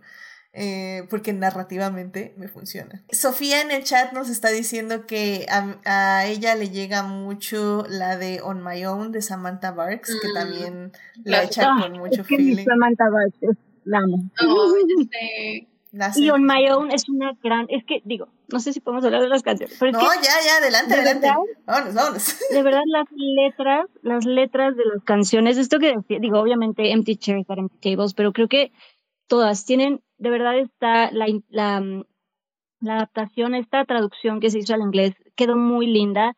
O sea, creo que realmente la letra te transmite muy bonito. Eh, no sé, las letras a mí siempre me, me, me llegan mucho. Eh, bueno, en general la música de Los Miserables, ¿no? Yo, o sea, desde que empieza, o bueno, a mí, es una entrada, o sea, porque además es esta orquesta y esta entrada de tom, tom, tom, ¿sabes? Es, es incomparable y a mí me acuerdo que tuve también la, la oportunidad de verla en, teatro y se te pone la piel chinita cuando empieza la, la orquesta, porque sí es, es una gran, es, es gran, la música la verdad es que es muy buena, está muy bien, muy bien hecha. Y me encanta, además, que desde que empieza, eh, pues tenemos este, este sufrimiento, pero saber, de nuevo, saber eh, transmitírtelo con, con una letra tan intensa, que empezamos con Look Down. Look down. donde, donde de repente se avientan estas frases de Sweet Jesus doesn't care, como, o sea, ni siquiera reces porque Sweet Jesus doesn't care. Eh, ya sabes que tienen estas frases también desde, desde ese inicio, desde el arranque como súper, súper em, intensas, pero en fin, la música, nada más como para mencionarlo, a mí las letras y la música siempre me han, me, me encanta la, la, música de los Sí, ya Sofía dice que también se une al team que lo escucha mientras hace ejercicio cuando está trabajando. También sirve para, si les da sueño en el trabajo, yo también me lo pongo y empiezo a cantar Look down, look down. bueno, es al estar trabajando puede ser, ahí sí funciona. funciona muy bien.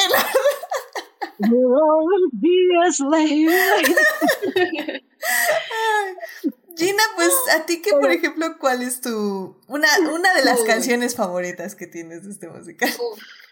Pues creo que es que es que, por ejemplo, Javert tiene de mis piezas musicales favoritas de toda la obra, desde Stars, que es una letra preciosa, eh, poética, eh, y que resumen perfectamente el personaje de, de Javert eh, hasta la canción de su suicidio, es así, oh, wow, eh, te deja así, de que espera, ¿qué está pasando? No, no, no, no, no, eh, pero lo entiendes perfectamente dónde está en su estado mental. Pero aparte de Javert, obviamente, es que un Mayón es clásico de clásicos, eh, probablemente, aparte de I Dream the Dream, probablemente sea de las canciones más conocidas de Los Miserables. Eh, y yo igual soy muy soccer por los grandes números musicales donde todo el mundo interviene y todo el mundo tiene su agenda y todo el mundo tiene sus eh, opiniones y sus comentarios que hacer, así que One Day More probablemente es de mis números musicales favoritos de todo el mundo. Em, y Empty Chairs and Empty Tables también. Creo que en general eh, es, es, un, es un musical muy, yo diría poético, las letras muy poéticas, los leitmotivs muy poéticos, hasta es casi, es, musical casi simétrico, porque la melodía que canta el padre al principio, oh, my friends, for you are weary, es, Empty Chairs are Empty Tables, disagree can be spoken, y eso está casi al final de la obra, así que es, se siente casi como, como simétrico, se siente como así como está empezando, es cuando va terminando. Y, la canción que canta Fantine cuando está muriendo también eh, regresa con Eponine cuando está cantando On My Own y regresa después al final eh, cuando John, John está muriendo y dejando a Cosette básicamente en, manos de Marius. Eh, todo es un musical que está también conceptualizado de principio a fin. Es muy difícil escoger una canción favorita o una música favorita, pero si tuviera que hacerlo sería esos que ya comenté. No, y digo, yo así como rápidamente más quería, ahorita que estabas justo hablando de, de Javert, yo sí creo. Y de Confrontation, perdón. eh, épico. que, ah, de Confrontation, yo también amo, es que todo, de verdad Sí. todas, Sí, sí, sí. pero, pero creo que Javert sí tiene algo interesante, porque obviamente eh, representa, representa justamente la justicia y lo, lo cerrado de La un ley. sistema y una mente que no puede abrirse, que no es flexible en lo más mínimo. Y, y, y es como también súper triste porque al final justamente el no poder, el no tener esta habilidad de comprender que esa persona la que estaba persiguiendo por haber roto su libertad condicional por años, al final ha hecho bien y ya, sabes, no, no hay real, o sea, entender que es una persona y que además les, lo dejó vivir, em, no lo entiende al grado de no puedo vivir con, con esto, no, no lo entiendo, no es algo que yo puedo comprender y prefiere morir, prefiere suicidarse porque no puede, a este, a este grado no puede comprenderlo. Y también es como, pues es triste. pero sí, digo, ahí, perdón, nada más como para, para comentar de Javier, pero sí, estoy de acuerdo. Yo también creo que, creo que de música toda, como ahorita que decías, eh, confrontation, la, la, confrontación que, que hay entre, entre um, Jean Valjean y Javert es también, a mí es, me encanta. También es, es que todo, de verdad sí, todo. Pero sí, no sé, todo, y además todo tiene, de verdad las letras son muy, muy bonitas, están muy bien escritas y te llegan a mí, eh, digo así como para mencionar una de las que no se han, creo que mencionado, uh, A Little Fall of Rain. Oh. A mí me, no sé, me, me gusta mucho porque además es un momento donde ella ya no, ya, pues está muriendo y, y sabes, como este tener, tener esta, este, este último momento con, con Marius y que dice, es que estás aquí, that's all I need to know. no sé, esa canción a mí también me encanta, es de mis, no sé, todas. Caso on a Cloud de, uh -huh. de Cosette.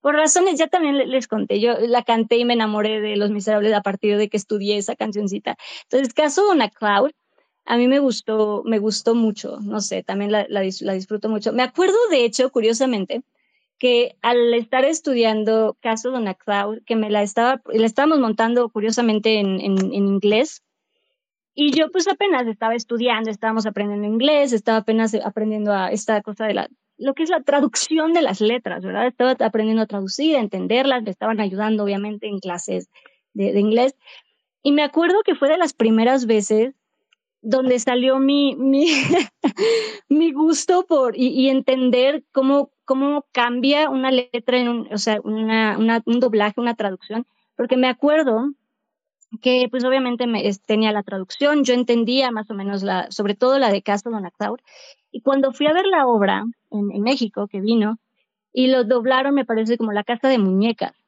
me acuerdo, me acuerdo perfecto que fue la primera vez que mi, que mi yo geek, que mi yo payasa, ya sabes, fue de, ah, no, esto lo hice. Ya sabes, no, no, no, no es casa de muñecas. Porque es distinto, o sea, sí es un poco distinto en cuanto a lo que, lo que representa una casa de muñecas y un castillo en las nubes, un caso de una cloud. Entonces me acuerdo que fue de las primeras veces que me, pero sí, caso de una cloud también le, le, tengo mucho cariño. Mm. También la de los Tenardier es, es simpática. Oh, bueno, sí. puede ser simpática. Y ahorita ya hablaremos de, de esa parte, porque. Mm. Pero los Tenardier creo que realmente, por ejemplo, en la obra puede ser muy divertida. Es una canción absurda de este par de, de, de abusivos, pero es una canción en el ritmo y en lo que están diciendo puede llegar a ser como divertida. Creo que sobre todo, a mí, eh, si ven la versión, el, el 25 aniversario, esa versión de, de Master of the House es increíble, creo que es mi versión favorita de Master of the House, es súper dinámica y, y, tiene mucha energía, es muy, muy chistosa, vean. Este, ahí iba a decir nada más, hay una canción, pero es la canción que agregaron para la película nada más, para tener la nominación al Oscar, que se llama Suddenly, yo siempre la salto, ah. siempre me la salto. No la aguanto, yo. no me gusta. No, yo a mí tampoco. Es horrible. A mí tampoco. Me aburre. Sí, no. ¿Cuál, cuál, cuál, cuál, cuál, cuál es? Suddenly. Ah, Suddenly. Suddenly, cuando John Boyan sí, está cantando la canción de chiquita. Es como. Oh, Ay, a mí sí me gusta. Pero amigas, dura como tres años. Dura tres años esa canción. Y siempre que estoy viendo la como, oh, o sea, y la adelanto, es como que no termina en lo que la estoy adelantando. Así que pasa media hora yo con mi botón apretándole para que se adelante. No termina, nunca. sí, esa canción que agrega, esa canción que agregaron, sí, yo tampoco soy muy, muy, muy sí, no, no soy muy fan. Ah, no me molesta, no es mi favorita, evidentemente. No me molesta, ni siquiera sabía que no era de la obra, así que. Sí, esa que agregaron para. Uy, domínenos para canción original, aunque nuestra música tiene 30 años, pero pues tenemos una canción nueva. Exacto. Eh, a agregar. Quería hacer, quería hacer igual mención honorífica a Bring, Bring Him Home. Creo que es una canción que ha crecido en mí a través de los años. Creo que la Gina que vio el musical en, en 2010 a los 14 años le aburría Bring Him Home y decía, ah, la canción triste de, del señor de la obra, bye.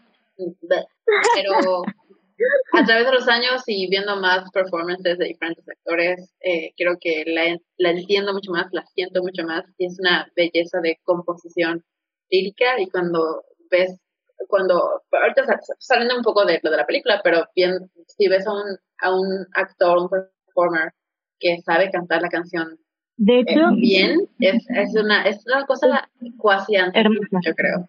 Sí, es hermoso. Eh, de hecho, justamente, si pueden buscar este Com Wilkinson, que aquí hace de obispo, como Jean Valjean, su canción, su interpretación de, de Bring Him Home, ah, oh, muy, muy, muy, muy bonita. Yo no, lo puedo escuchar sin llorar. Sí, no, Bring, Bring Him Home es, pues es básicamente una plegaria, o sea, realmente se siente como oración, como, ¿sabes? está muy bonita. La verdad sí, sí es, ay, es que toda. sí, sí es, sí es como una oración, de hecho. También, es curioso, también puedo aprovechar para, para mencionar, porque de hecho es una canción que a mí me gusta mucho. No está en la película, entonces no sé si vale comentarla, pero pues se las voy a comentar. hay una película que, hay una película, hay una canción que canta Gavroche, justamente, que es Little People, que siempre en la obra también, o sea, en el musical ya la han quitado, la han acortado mucho. Que de hecho, si hay un pedacitito en la película, sale un poquitito de, de la canción justo cuando, eh, cuando, cuando, eh, cuando descubre a Javert, que ves que le dice liar, y le empieza a cantar un poquito de, de Little People.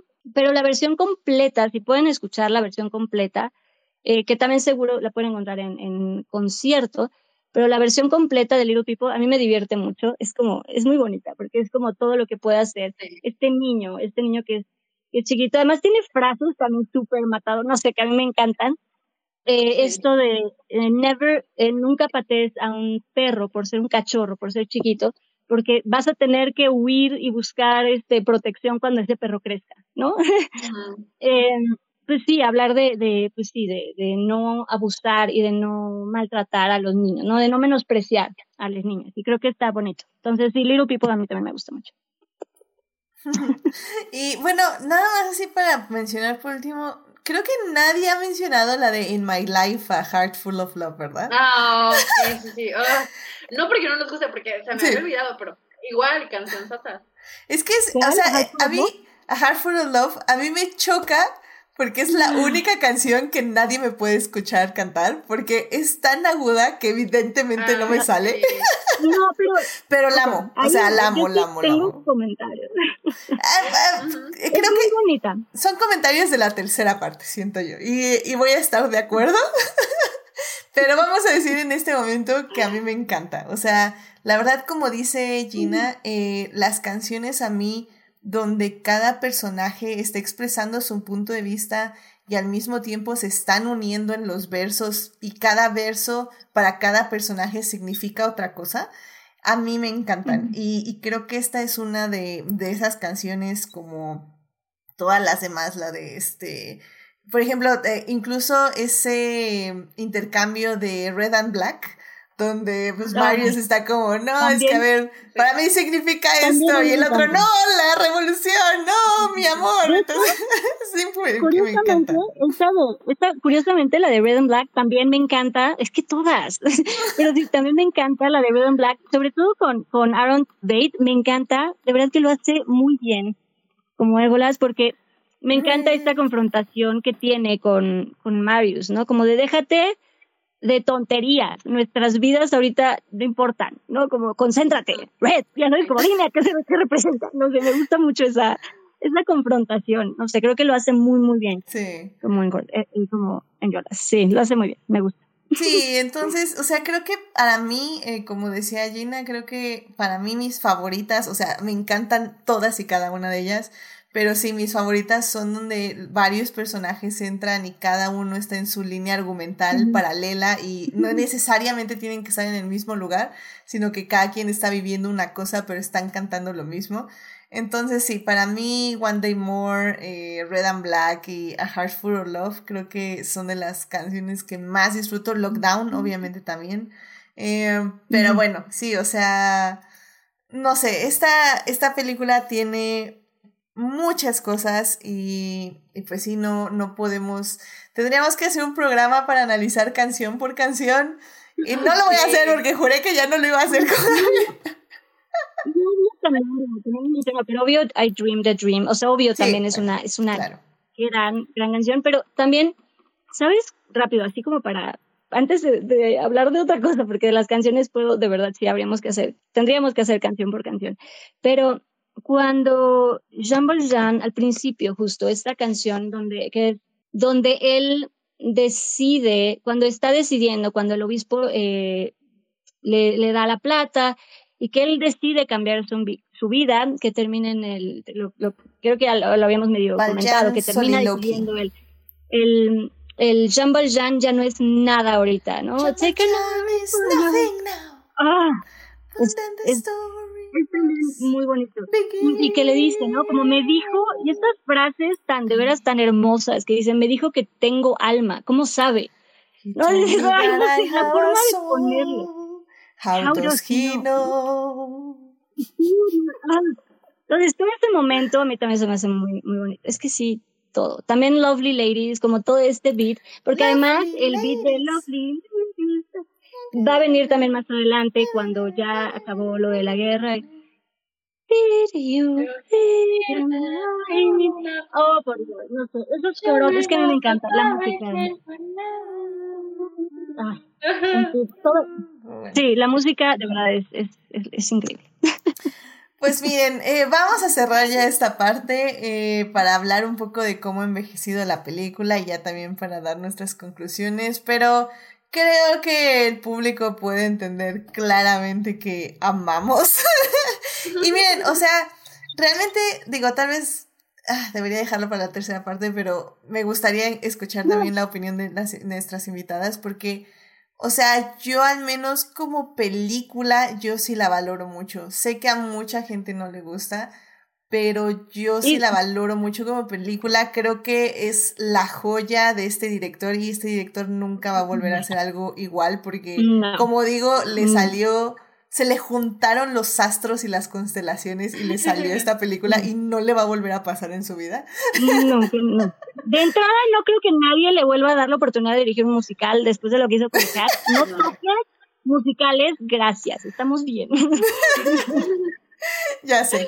No, eh, sí, sí se pasó, sí se pasó. Y acuérdense que tuvimos un programa de Cats hace muchos, hace muchas noches, entonces ahí, ahí búsquenlo en, el podcast definitivamente para... Sí, pero justo digo, así como rápido, nada más como, como comentario de, yo en general la película sí me gusta, o sea, lo que decíamos, tiene sus méritos, tiene sus cosas, obviamente la música es pues es, es la música de los miserables, lo que ya decimos, tienen grandes momentos, grandes interpretaciones. Sí, creo que tiene, a lo mejor, por ejemplo, a mí hay momentos que, por ejemplo, no sé si a ustedes les pasó, pero por ejemplo, a mí, eh, los Tenardier, a lo mejor fue una parte que a mí me recordó mm. mucho a Sweeney Todd, lo cual no, no agradecí. Mm. La verdad no me, no me gustó sentir esa vibra. Eh, porque pues estoy viendo Los Miserables, ¿sabes? No me gustó acordarme de, de Miss Lovett de versión Tim Burton, ya sabes. Eh, entonces, no sé, e, es lo único que yo tengo ahí como, que los tener de a mí sí me, no sé. Mm, esa parte, no sé, lo sentí muy... Demasiado cómico para mí, sí. A mí tampoco me gustan. Mm, de hecho, es la canción que tiendo a saltarme, pero aún así mm. luego sí la canto, o sea, no lo voy a negar eso pasa, dan ganas, exacto, y es que eso sucede, en la, en la película dan ganas de saltarse Master of the House, y te voy a decir algo, normalmente en el soundtrack a mí me gusta esa canción, o sea, sabes, yo no me la salto, es muy, tiene un gran beat, tiene una letra simpática, o sea, sabes, yo no, normalmente no me la salto, y dan ganas de saltársela por, no sé, por la vibra, por, no sé, ahí hay algo mm, que a mí no me termina de convencer, que entiendo por los personajes, eh, les pusieron esta vibra, pero sí, no sé, a mí me recordó mucho. Incluso este el vestuario se parece mucho a Sweeney Tooth. O sea, no de los colores, pero tal vez de la. Bueno, es que los actores. Pues es que es Elena Bonham Carter. O sea, digo, creo que es una gran actriz, Elena Bonham Carter. Pero, pero tiene la marca de Tim Burton y a veces es muy difícil que se la quite. Lo logra hacer mucho en dramas, como en The Crown o en la de The King's Speech. Creo que en esos papeles a mí me agrada mucho Elena Bonham Carter, donde está más contenida, más dramática, por decirlo de alguna forma. Pero cuando la agarra Tim Burton o algún papel subsecuente, ah, no, no, no puedo. No, y yo quiero mucho a, Elena. O sea, yo de verdad no tengo nada, nada, nada en contra de ella. Nada más sí sentí que su interpretación se parece mucho a, mi, a su Miss Lovett. O sea, sentí que se parecían un poco. en, en, interpretación, ¿no? Lo sentí muy similar. Y también porque es la misma actriz y es el mismo como ambiente. Y también pues está Kasia Baron, ¿no? Que también pues estuvo también en, en, su Entonces, no ah, sé, como que la vibra estuvo en Sweeney Todd, Dios mío, sí, sí. No sé, me recordó un poquito, pero eh, fuera de eso, bueno, y no sé, y esto puede ser controversial porque yo sé que, pero a mí, no sé, como que Amanda Seyfried canta muy bonito, canta hermoso, canta muy bonito, canta muy bonito. Canta muy bonito. Sí, Daphne. Pero de repente, pero de repente no sé, se me hace como un poquito, eh, eh, como muy igual, canta muy bonito, pero como muy igual, no sé, no sé, como que quería un poquito más de variación en, en la melodía, no sé, pero canta lindo, canta hermoso, tiene una linda, linda voz, pero no sé, nada más hay como un, algo que me faltó de esa cosa, pero nada más como comentar. Gina, ¿tú, ¿tú qué opinas de, de Los Miserables como película? Um, definitivamente creo que estoy en el mismo bote contigo, Edith. Creo que hay cosas que valoro mucho de la película. Yo estoy muy contenta de que se haya hecho de esta forma. Creo que para fans de Los Miserables es un treat, eh, porque algo que siempre, bueno, no siempre, pero me gusta tener una película donde visualmente pueda llevarme a Francia, porque una cosa es ver en el teatro donde todo es un poco más como make believe, como que tienes que suspender tu disbelief un, un poco más, porque obviamente no te pueden llevar a Francia, pero eh, los efectos visuales, la cinematografía, eh, los escenarios, los sets, las banderas francesas gigantes. Eh, sí, estar ahí. Estar ahí es algo que yo como fan de, del musical aprecio mucho y disfruto mucho y es una de las principales razones por las que la veo seguido. O sea, de repente sí me dan muchas ganas de ver la película de Los Miserables de 2012, eh, porque creo que es, algo, es, es la, una cualidad que le falta al teatro, que para eso está el cine y que pues es, es, a mí me gusta mucho la cinematografía y la puesta en escena. Que pueden agregar, o sea, y 100%, estoy totalmente de acuerdo. O sea, también se puede dar, por ejemplo, todos estos momentos de donde hay, donde tiene que haber mucha gente, como son momentos de, de revolución, tener el cine de herramientas es increíble porque puedes meter a toda la gente que quieras, ¿no? Algo que en el teatro pues está limitado. aéreas, donde se ve así cientos y cientos, cientos de personas en la calle, que obviamente el teatro no te lo puede dar. Y eso es no, y unir todas las voces en, eh, ¿no? En esta, esta canción que también medio mencionamos de Do You Hear the People Sing,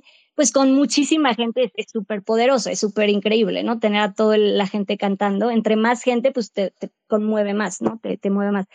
Entonces, sí, obvio esto, tener ese, esa magia también del cine, de, como dices, de poder no solo eh, imaginarte que estás ahí, sino sí poder verlo, pues sí, sí, está increíble. Y lo que sí también tengo que darles es, sí agregaron cosas que yo sí agradecí, que incluso unas vienen de, del musical original eh, francés, algunas canciones, de hecho algo de la música viene del original francés, que se han ido perdiendo como con las interpretaciones al inglés. Entonces recuperaron algo de música, sí recuperaron también algunos detalles de los libros. Por ejemplo, me gustó mucho ver el elefante, la estructura del elefante donde vemos que sale, del que vemos que sale Gavroche, porque en los libros, de hecho, Gavroche vive en ese, en ese elefante. Y es un detalle pues muy rápido que si no te fijas pues se te va porque es como muy rápido, pero que a mí me gustó, que aunque sea muy rápido, pero que ahí está. Eh, porque de hecho, algo curioso, digo así como, como comentario, pues Gavroche, que es hijo también de los Thenardier, que si no se sabe del libro, pues ni se enteran, porque de hecho en el musical ni lo mencionan.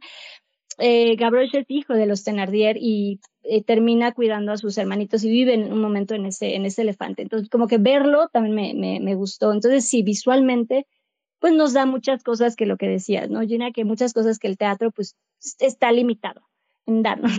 Sobre todo en esto de las, de las voces, por ejemplo, esto que, que mencionaba, que, les, que recomendé en mi, en mi salvando de Revolting Children, Creo que por eso a mí me gustó tanto esta versión, porque escuchas perfecto que hay un, todos los niños. Por eso también muero de ganas de verla, porque escuchas todas las voces y de verdad a mí se me puso la piel chinita, porque se oye un, la cantidad de gente y de niños y me emociona mucho, por eso eh, la, la, recomiendo también. Pero sí, eso es algo que pues nos puede dar el, el cine, sin duda.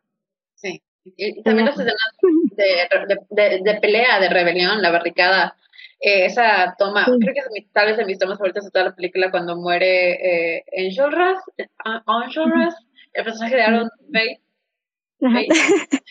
que literal se cae de espaldas eh, sí. por la ventana y queda colgado de los pies y con la bandera. Es una toma mm. preciosísima. Preciosísima. Y además icónica, ¿no? De los miserables, que sabemos que así queda. Entonces, que lo hayan traído. Sí, eso también está muy bien. Sí, sí, sí. Sí, creo que es definitivamente.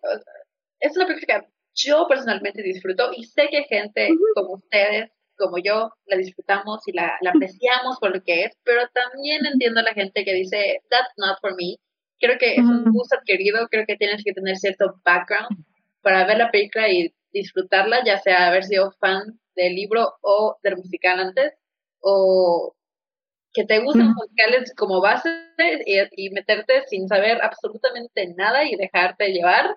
Creo que son eh, cosas muy específicas que entiendo que a la gente hay gente con la que no vibra y pues está bien, como que tampoco me duele. Creo que es una de esas películas en las que yo comprendo perfectamente que es más porque así soy yo y así son mis gustos, eh, porque piense que tal vez es una película buena objetivamente, aunque sí creo que lo sea. Eh, pero tampoco no, sí, tiene... voy a ir preaching con la gente de que tiene que gustarte el 2012 porque también entiendo mm. que no es para todos pero yo le disfruto mucho de frente. Es una película que he regresado a verla constantemente en esos 10 años, que Dios mío, no puedo creer que sean 10 años hablando de eso. Yo recuerdo cuando iba, cuando estaba anunciando el cast para la película, y decir, ya quiero ver esa película, y luego cuando la estrenaron, la estrenaron en Estados Unidos, creo que en noviembre, o algo así, y aquí no llegó hasta enero, y yo dije, ¿por qué me odian? ¿Por qué tengo que esperarme más que los gringos para verla? pero fue como de las primeras películas que fui a ver en enero. Llevé a todos mis amigos, todos de que, qué porquería nos estás llevando a ver, y yo se van a sentar y te va a gustar, y sí les gustó, así que yo me quedo con eso.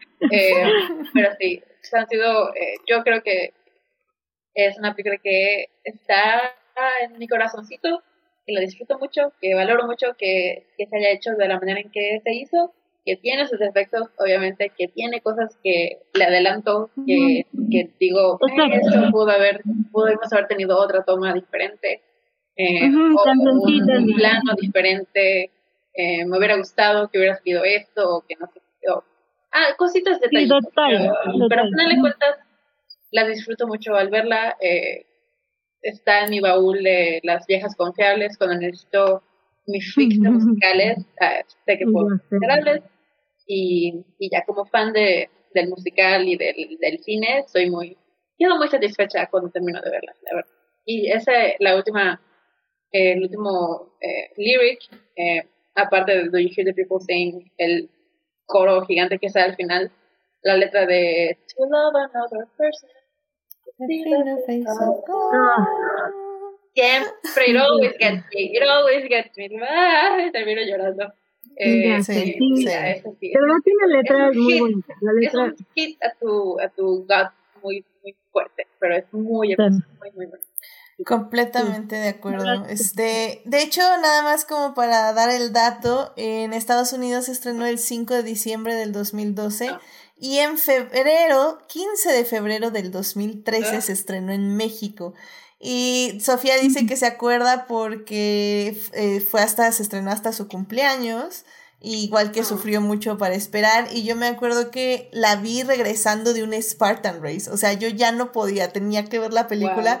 Fui al Spartan oh. Race y regresando fui a ver la película. Entonces, oh. temí, que me iba a dormir porque, pues sí, es, es un Spartan Race, es cansadísimo. Y no, o sea. larga. Es, y es larga, es de dos horas y media. Y no, o sea, yo así llorando, aplaudiendo todo, o sea, la amé con todo y el cansancio, así que sí, sí, la, la recuerdo con mucho cariño. Sé hasta qué cine la vi, la vi en Mundo E, digo, no, perdón, no, no, no, en Mundo E, en Galerías Atizapán, Cinepolis, entonces, no, la, la tengo así como súper marcada, porque sí, sí, la aprecié. Pero bueno, vámonos ya a la tercera parte, igual ya nada más para hablar un poquito de, de si ha sobrevivido bien estos 10 años, que creo que ya lo mencionamos ahorita. Pero bueno, vámonos para allá y ya para empezar a cerrar este programa. Vámonos para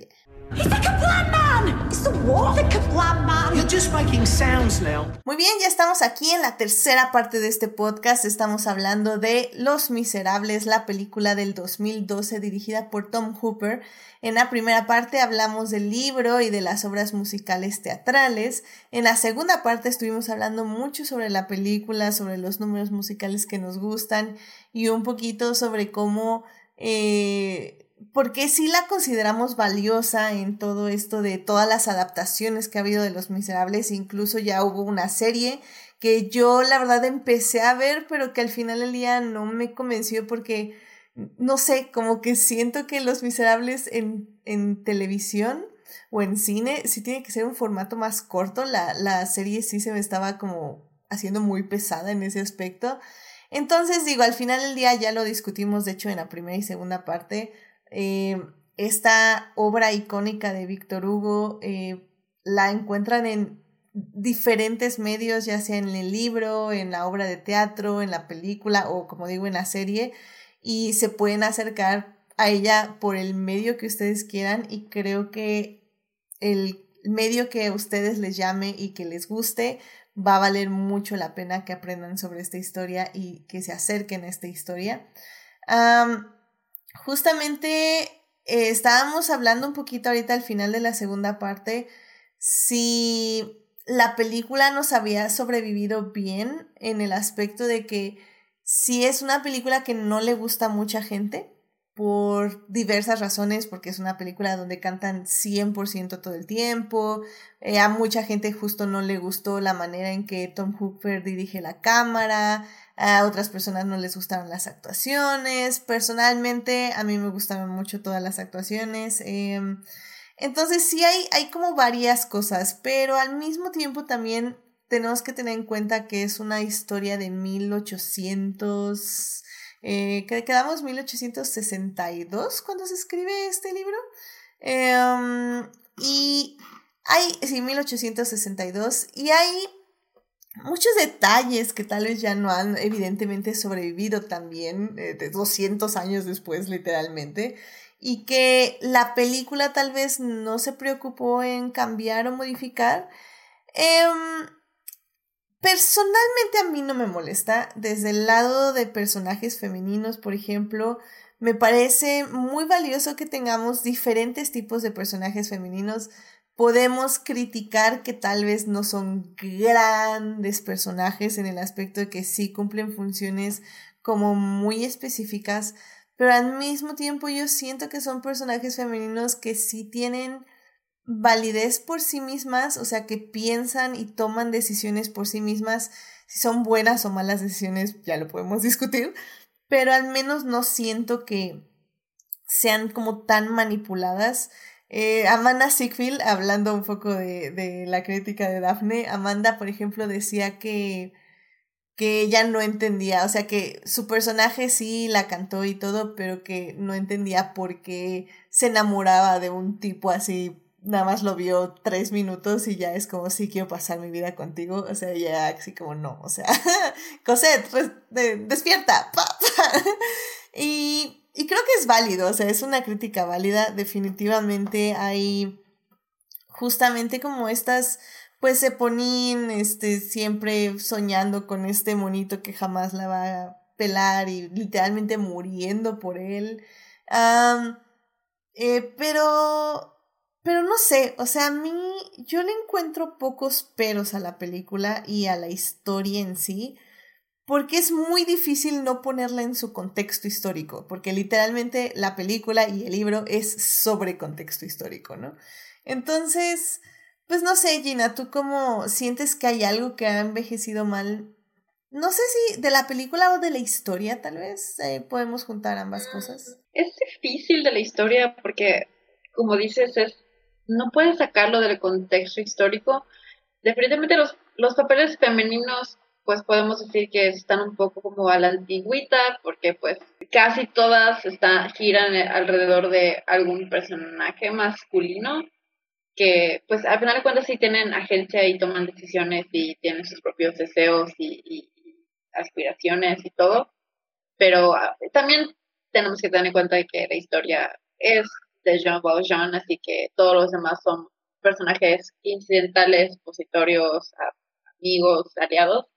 Em, así que no, creo que es una, por, por contexto histórico, es una de esas historias en las que puedo me pasar de, hacer de largo como si no tiene así la mejor representación femenina, digamos.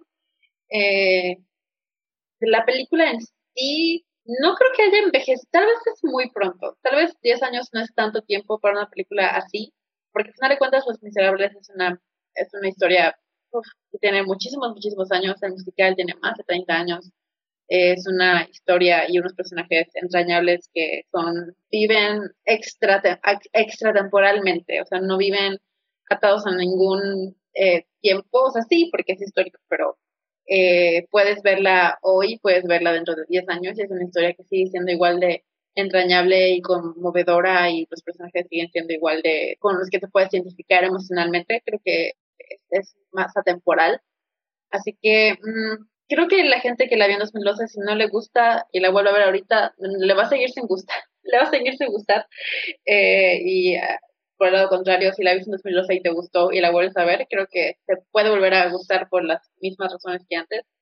Eh, creo que ha envejecido normal. Creo que ni ha mejorado muchísimo, ni ha empeorado. A lo mucho. creo que sigue siendo la mejor actuación de Eddie Redmayne. eh, y dices, bueno, en 10 años tal vez debiste haber sacado, o sea, sí, ha tenido muy buenas actuaciones, pero creo que eso sigue siendo mi actuación favorita de Eddie Redmayne. Y tal vez creo que yo diría que con el tiempo hemos sido un poco más, le hemos dado más paciencia y, comprensión a Russell Crowe. Creo que fue que podría notar en la, como, como fan, como gente que, como una persona que ve cómo reacciona la gente a las cosas. Creo que en el momento en que salió, el backlash contra Russell Crowe fue uh, súper notorio y fue gran parte de lo que se hablaba cuando se hablaba de la película o era para, para aplaudirle a Anne Hathaway o era para tirarle tomates a Rosetta. Eh, y por ahora creo que ha bajado un poco eso. Creo que la gente no está tan tirándole piedras a Russell Crowe, que creo que no se las merece. Creo que tiene mucha variedad su, su actuación. Em, yo diría que envejeció y punto. eh, pero no ha envejecido mal ni ha envejecido perfectamente bien. Es, es, es como, creo que sigue siendo la misma película que vi hace 10 años. Eh, en todos los sentidos. no, está bien. Eh, yo, por ejemplo, para mí es la mejor actuación tal vez de Hugh Jackman. Al, al, menos es la que más aprecio y la que más me gusta. También me gusta mucho su actuación en The Prestige. Es donde sale oh. El Gran Truco, que es la del 2010, 2006, perdón.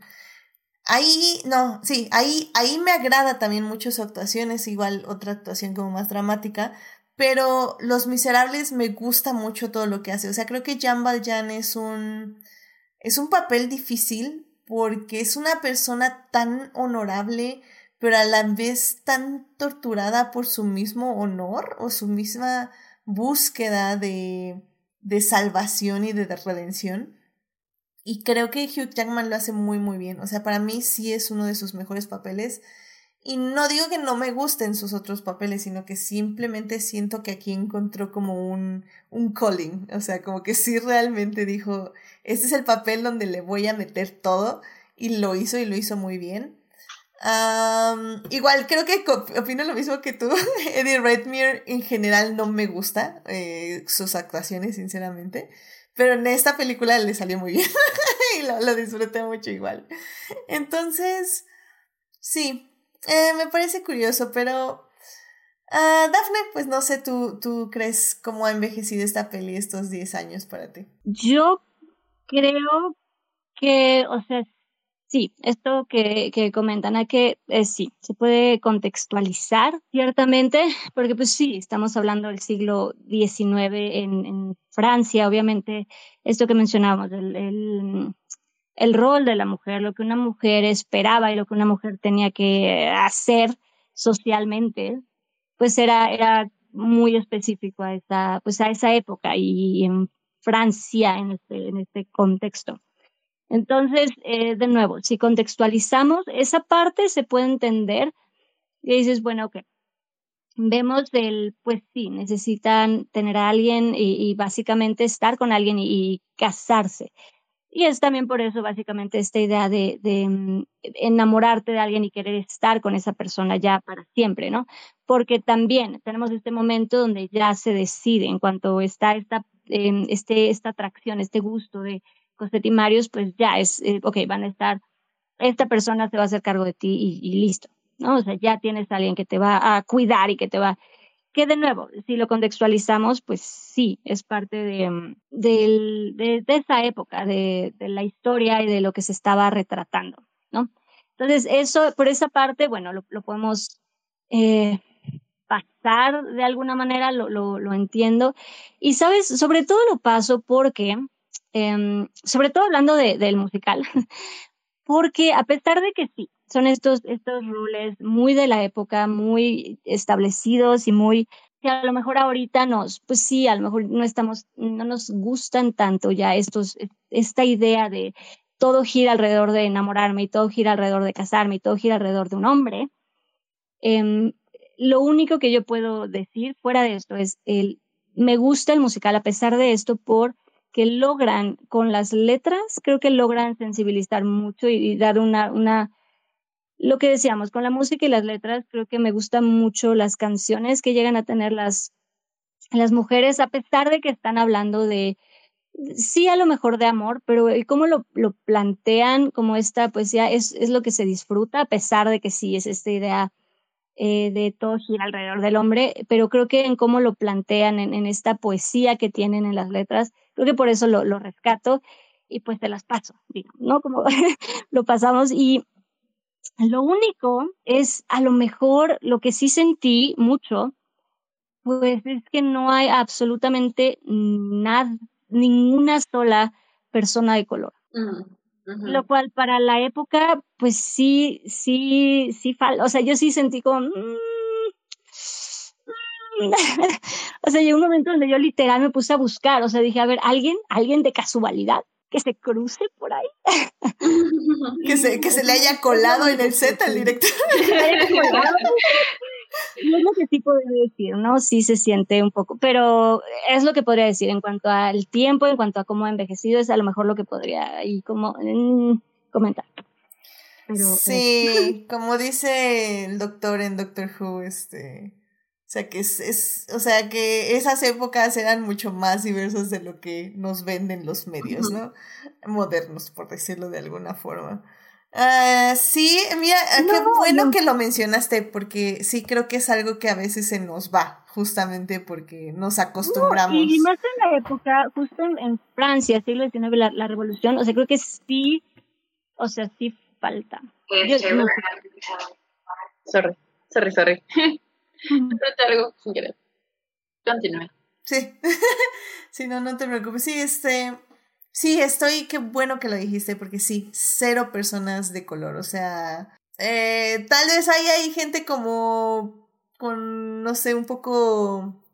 sangre de Medio Oriente. Un poquitito. Pero no. Pero no, sí, sí, es gente blanca. Este, bien, sí, en ese aspecto sí, sí además cuando hablamos de Francia, en esta época, en, sobre todo en esta parte de revolución, claro que había, o sea, sí. Sí, sí, estoy, Pero bueno, es, es, bueno, es nada más como lo que podría yo. Otro tache a Tom Hooper en, en su filmografía, muy bien. Este, y bueno, y digo nada más así como con, para ah. complementar lo que decías de, de las mujeres, eh, me vino a la mente este quote de, de Mujercitas de Little Women de Greta Gerwin, donde dice Amy que el matrimonio es una propuesta económica, ¿no? Que pues sí, un poco es eso. Y creo que eh, tal vez no lo maneja así 100% el musical, pero digo, no daña para nada que Cosette se esté casando con el heredero de quién sabe qué fregados, ¿no? O sea, sabemos que van a ser felices por siempre porque pues este cuate pues, sí tenía dinero. Entonces, uh, sí. sí. sí, sí, y el abuelo pues, o sea, ni siquiera es como, di, di que está vivo, entonces si se quiere casar con quien sea no me importa, o sea, yo lo mantengo, o sea. Eh, sí. Eh, me, parece curioso, pero está, está divertido. Pero sí, realmente creo que estoy de acuerdo en general con lo que decía también Gina al inicio. Eh, son 10 años, es, no, no creo que haya pasado como tanto tiempo como para evaluarla. A mí, sinceramente, me, me sigue gustando, creo que igual de la misma forma que me gustó hace 10 años y la disfruto Aún más porque es un soundtrack que literalmente me acompaña como todos los días. O sea, si pongo mi lista de musicales, Los Miserables está ahí. Entonces, evidentemente siempre me sale una o dos canciones. Entonces, uh, para mí sí, sí es una gran película. Agradezco que se haya hecho y... Y pues eso, o sea, creo que tengo como, como decía Gina en la segunda parte, o sea, si tiene cositas, estoy de acuerdo, no es una película perfecta, pero es casi perfecta para mí porque me ha acompañado todos estos 10 años, literalmente. Entonces, yo la aprecio mucho. Sinceramente, yo la aprecio mucho y, y pues agradezco que las constelaciones se le hayan unido a Tom Hooper porque de otra forma esto no iba a funcionar definitivamente. Sí. Pero bueno. Pues, este, ¿alguna otra cosa que quieran decir ya para cerrar el programa? Este, Gina, no sé si quieres decir una última cosa. Pues no tanto en sí de la película, yo lo único que quería igual comentar y compartir es que recuerdo cuando salió la película en 2012, tuvo así un pequeño fandom en Tumblr que se hizo así buenísimo. que hizo hizo como que mucho match con la gente en Tumblr. Sí. Y había unos memes buenísimos había unos posts súper chistosos fanfics videos había, hubo así un boom del, del fandom de Los Miserables, específicamente de la película en Tumblr, y fue muy divertido mientras duró. Había muchos memes de, de Russell Crowe cantando And I'm Javert, y es una cosa que cuando pienso en 2012, pienso en los memes de Javert, 2013, más bien, pienso en los memes de Javert. Eh, y fue una época, fue una época muy bonita en Tumblr y nada más quería rescatar eso. Si alguien estuvo en el fandom de los miserables en Tumblr, hit me up porque hay que revivir las buenas. Yo estuve, yo estuve, qué bueno que lo dijiste, porque literalmente es una cosa que me encanta. De vez en cuando y me sale en Tumblr de nuevo algún meme de los miserables. y es bien bonito volver a ver esos memes. O sea, son memes como súper inteligentes. Había muchos chips ahí también entre, entre los jóvenes revolucionarios. Muchas ocurrencias. O sea, en Tumblr, para que se den una idea, Los Miserables era una comedia. Y era una comedia magnífica. hay, un, hay un edit muy gracioso de, de la, es Amanda Seyfried, pero le quitan la cara y ponen un cassette y dicen, and I'm cassette. es una, o sea, ese tipo de comedia, o sea, así absurda, estúpida, pero que lo ves y dices, qué chistoso. ¿A qué, ¿A qué estúpido se le ocurrió esto? No lo sé, pero gracias. Sí, sí, sí. No, sí, sí, yo también. Sí, sí, fueron de la, del fandom de Tumblr de los miserables. Efectivamente, por favor, pasen los memes porque lo disfrutamos mucho. Bueno, sí, eh, fue una gran época para estar en Tumblr con el fandom de los miserables. 10 de 10. Perfecto. Gracias por traerlo, llena. Eh, la verdad, sí. Me encantó, me encantó estar en Tumblr en esa época, muy, muy bueno. Este, pues, Afne, ¿hay alguna otra cosa que quieras agregar? Dato curioso. Pues bueno, esto que hemos eh, comentado, eh, sí, en cuanto a recomendarla, creo que esto que se ha dicho, o sea, creo que sí es hay que, tienes que tener un gusto como muy particular para realmente disfrutarlos. Así te tienen que gustar los musicales. Eh, aguantar, porque si es una película larga en donde todo es cantado, entonces sí hay que tener, hay que querer verla, pues, ¿sabes? Hay que, ya sea porque eres fan de la historia y porque ya te gustan los miserables o porque te gustan mucho los musicales, pero si les gusta, si le aguantan, pues a lo mejor sí em, verla. Yo, em, particularmente, yo lo que sigo viendo, a lo mejor no veo eh, la película todo el tiempo, lo que sí puedo decirles es que sí, de repente sí hay veces que se me antoja ver alguna de las interpretaciones, ¿sabes? A veces sí, en Empty Chairs at Empty Tables, este, o alguna de las canciones que, que, creo que hicieron muy bien en la película, On My Own, o sea, algunas de las versiones sí pongo los videos de, de la película. Entonces, eh, pues pueden, pueden disfrutarla, también pueden verla, pero sí hay que tenerle, pues, como paciencia, pero, pero sí, pues sí vean, o sea, si si les gustan Los Miserables, pues sí, denle, denle chance. Yo también sí recomendaría también, eh, además de, de, poder ver la película, pueden también, esto que también Gina me eh, comentaba de, de, los conciertos, sí, el, el, concierto de los 25 años fue, a mí me gustó mucho también el concierto. Hay este, este actor que cuando hizo los 25 años de, de Los Miserables es este Robert Match, él fue Gavroche en, en Los Miserables en el 25 aniversario y lo hace tan bonito, lo hizo de verdad muy, muy lindo. Entonces, este, no sé, recomiendo también el, concierto si lo pueden encontrar. Creo que sí se encuentra en YouTube. Es, de repente, no es tan difícil encontrar los conciertos de, Los Miserables. Entonces, también, si les gusta la película, o sea, si algo les llama la atención, pues también después darle chance a la obra o a los conciertos porque de verdad se disfruta muchísimo ver a la orquesta, o sea, escucharlo en, eh, bueno, en el concierto, pues, con, la banda, con la música, con la orquesta, se disfruta también muchísimo. Entonces, si les gusta la película, también visitar la, el, um, pues los cast recordings, soundtrack pero no, los cast recordings de las, de las obras, ¿no? para, que, del, de lo que se ha hecho de Los Miserables. Creo que también se puede disfrutar muchísimo. Visitar la música si les gusta, si les gusta, ¿verdad? Perfecto, ¿no? Muchísimas gracias. Lo, lo intentaré, porque yo sí, Los Miserables sí es una película que yo creo que veo cada año. Eh, por no, y si te gusta, sí, si te gusta la música, sí a mí me tengo a los conciertos. O sea, yo a ti sí te puedo decir, si te gusta la música, si oyes, el, um, si oyes la música de la película, sí visita alguno de los conciertos, porque puede enamorarte de alguna de las canciones que a lo mejor no te encantan con la película, pero si escuchas el concierto, yo sé que vas a descubrir nuevas, nuevas creo. O sea, nuevas, sí. sabes que quieres estar escuchando todo el tiempo.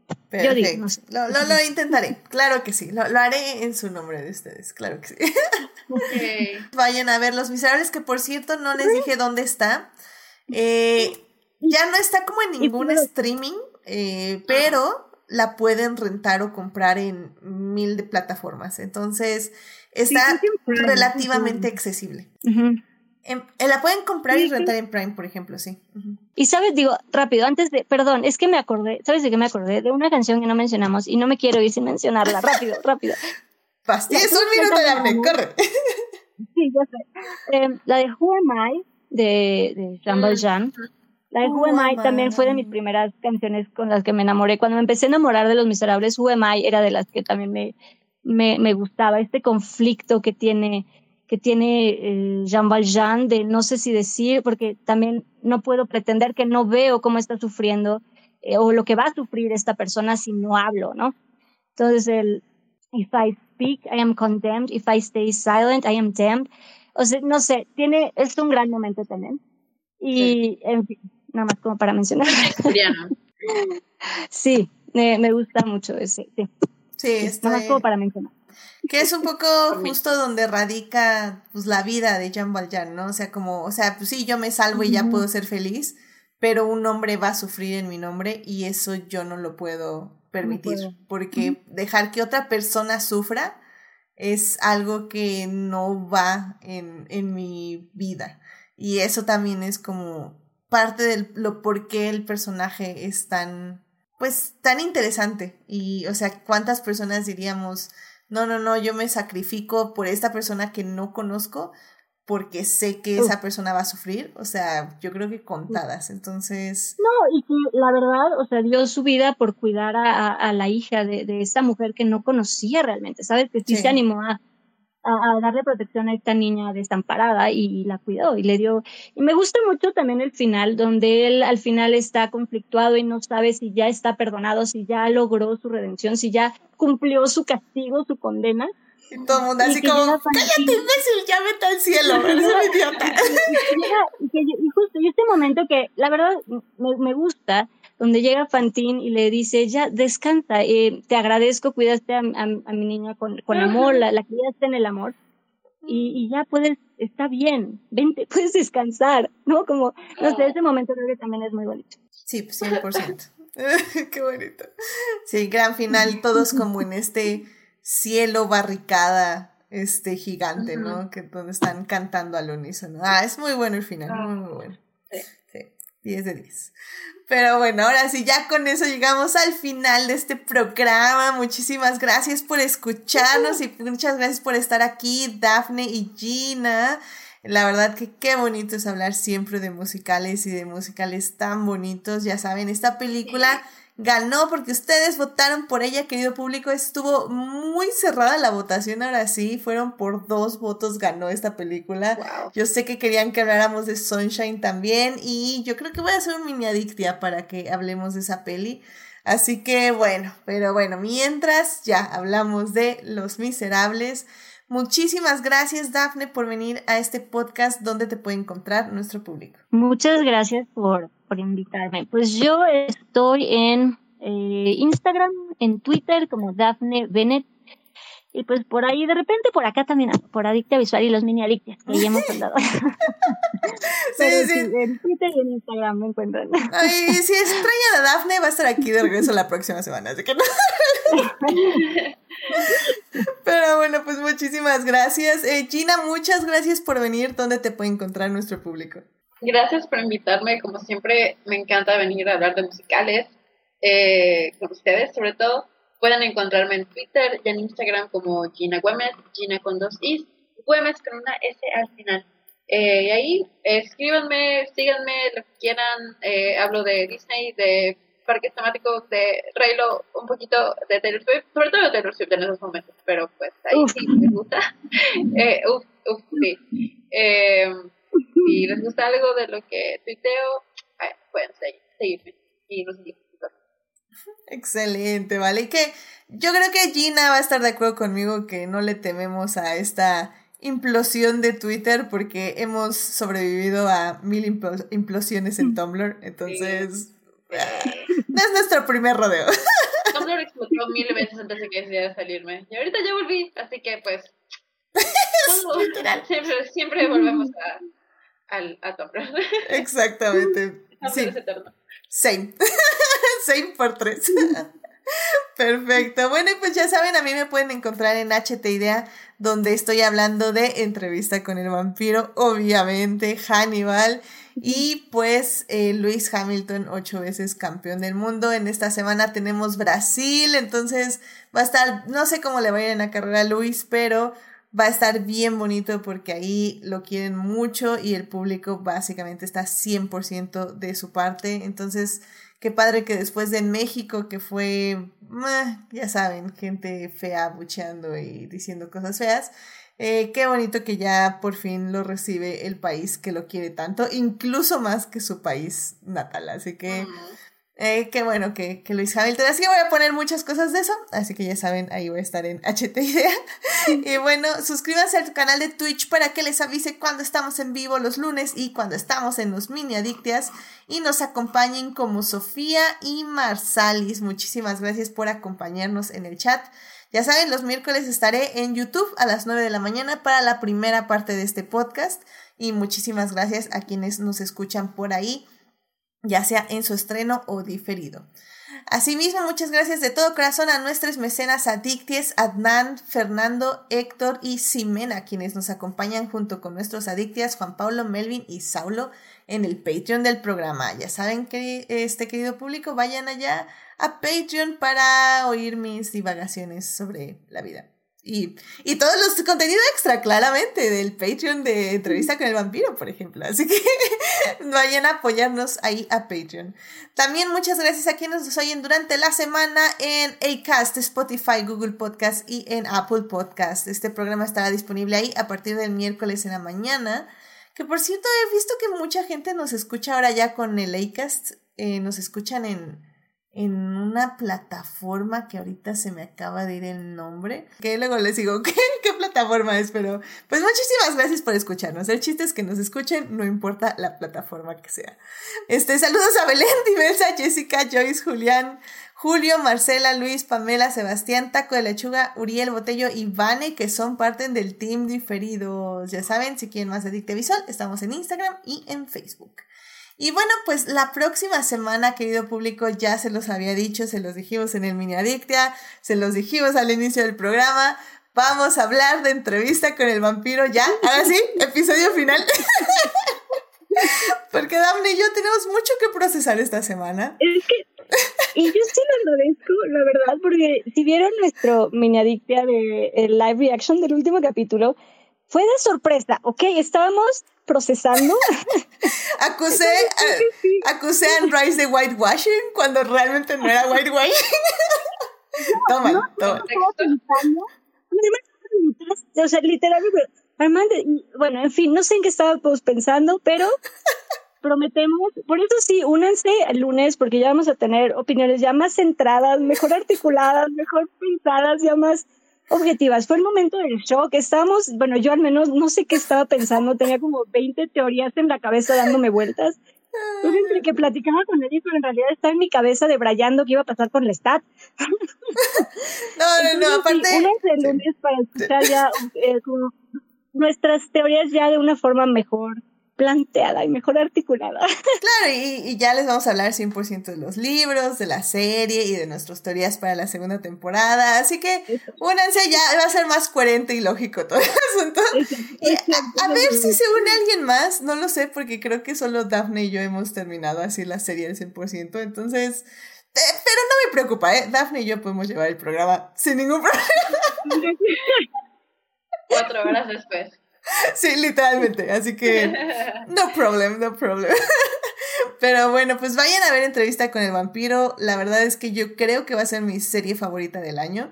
Así que vayan a verla, disfrútenla. Tragedia, toxicidad 100%. No lo pueden... Eh, ¿Cómo es? No lo pueden arreglar, pero pueden intentar arreglar al stat los apoyo, les apoyo definitivamente. Así que 10 de 10, excelente servicio. Vamos a hablar de ello el lunes. Bueno, pues que tengan una muy linda semana, síganse cuidando mucho, este, y pues, pues nada, nos estamos aquí escuchando y pues muchas gracias por estar aquí. Cuídense mucho, Dafne, cuídense, cuídate mucho, Gina, nos estamos escuchando. Bye bye. Bye.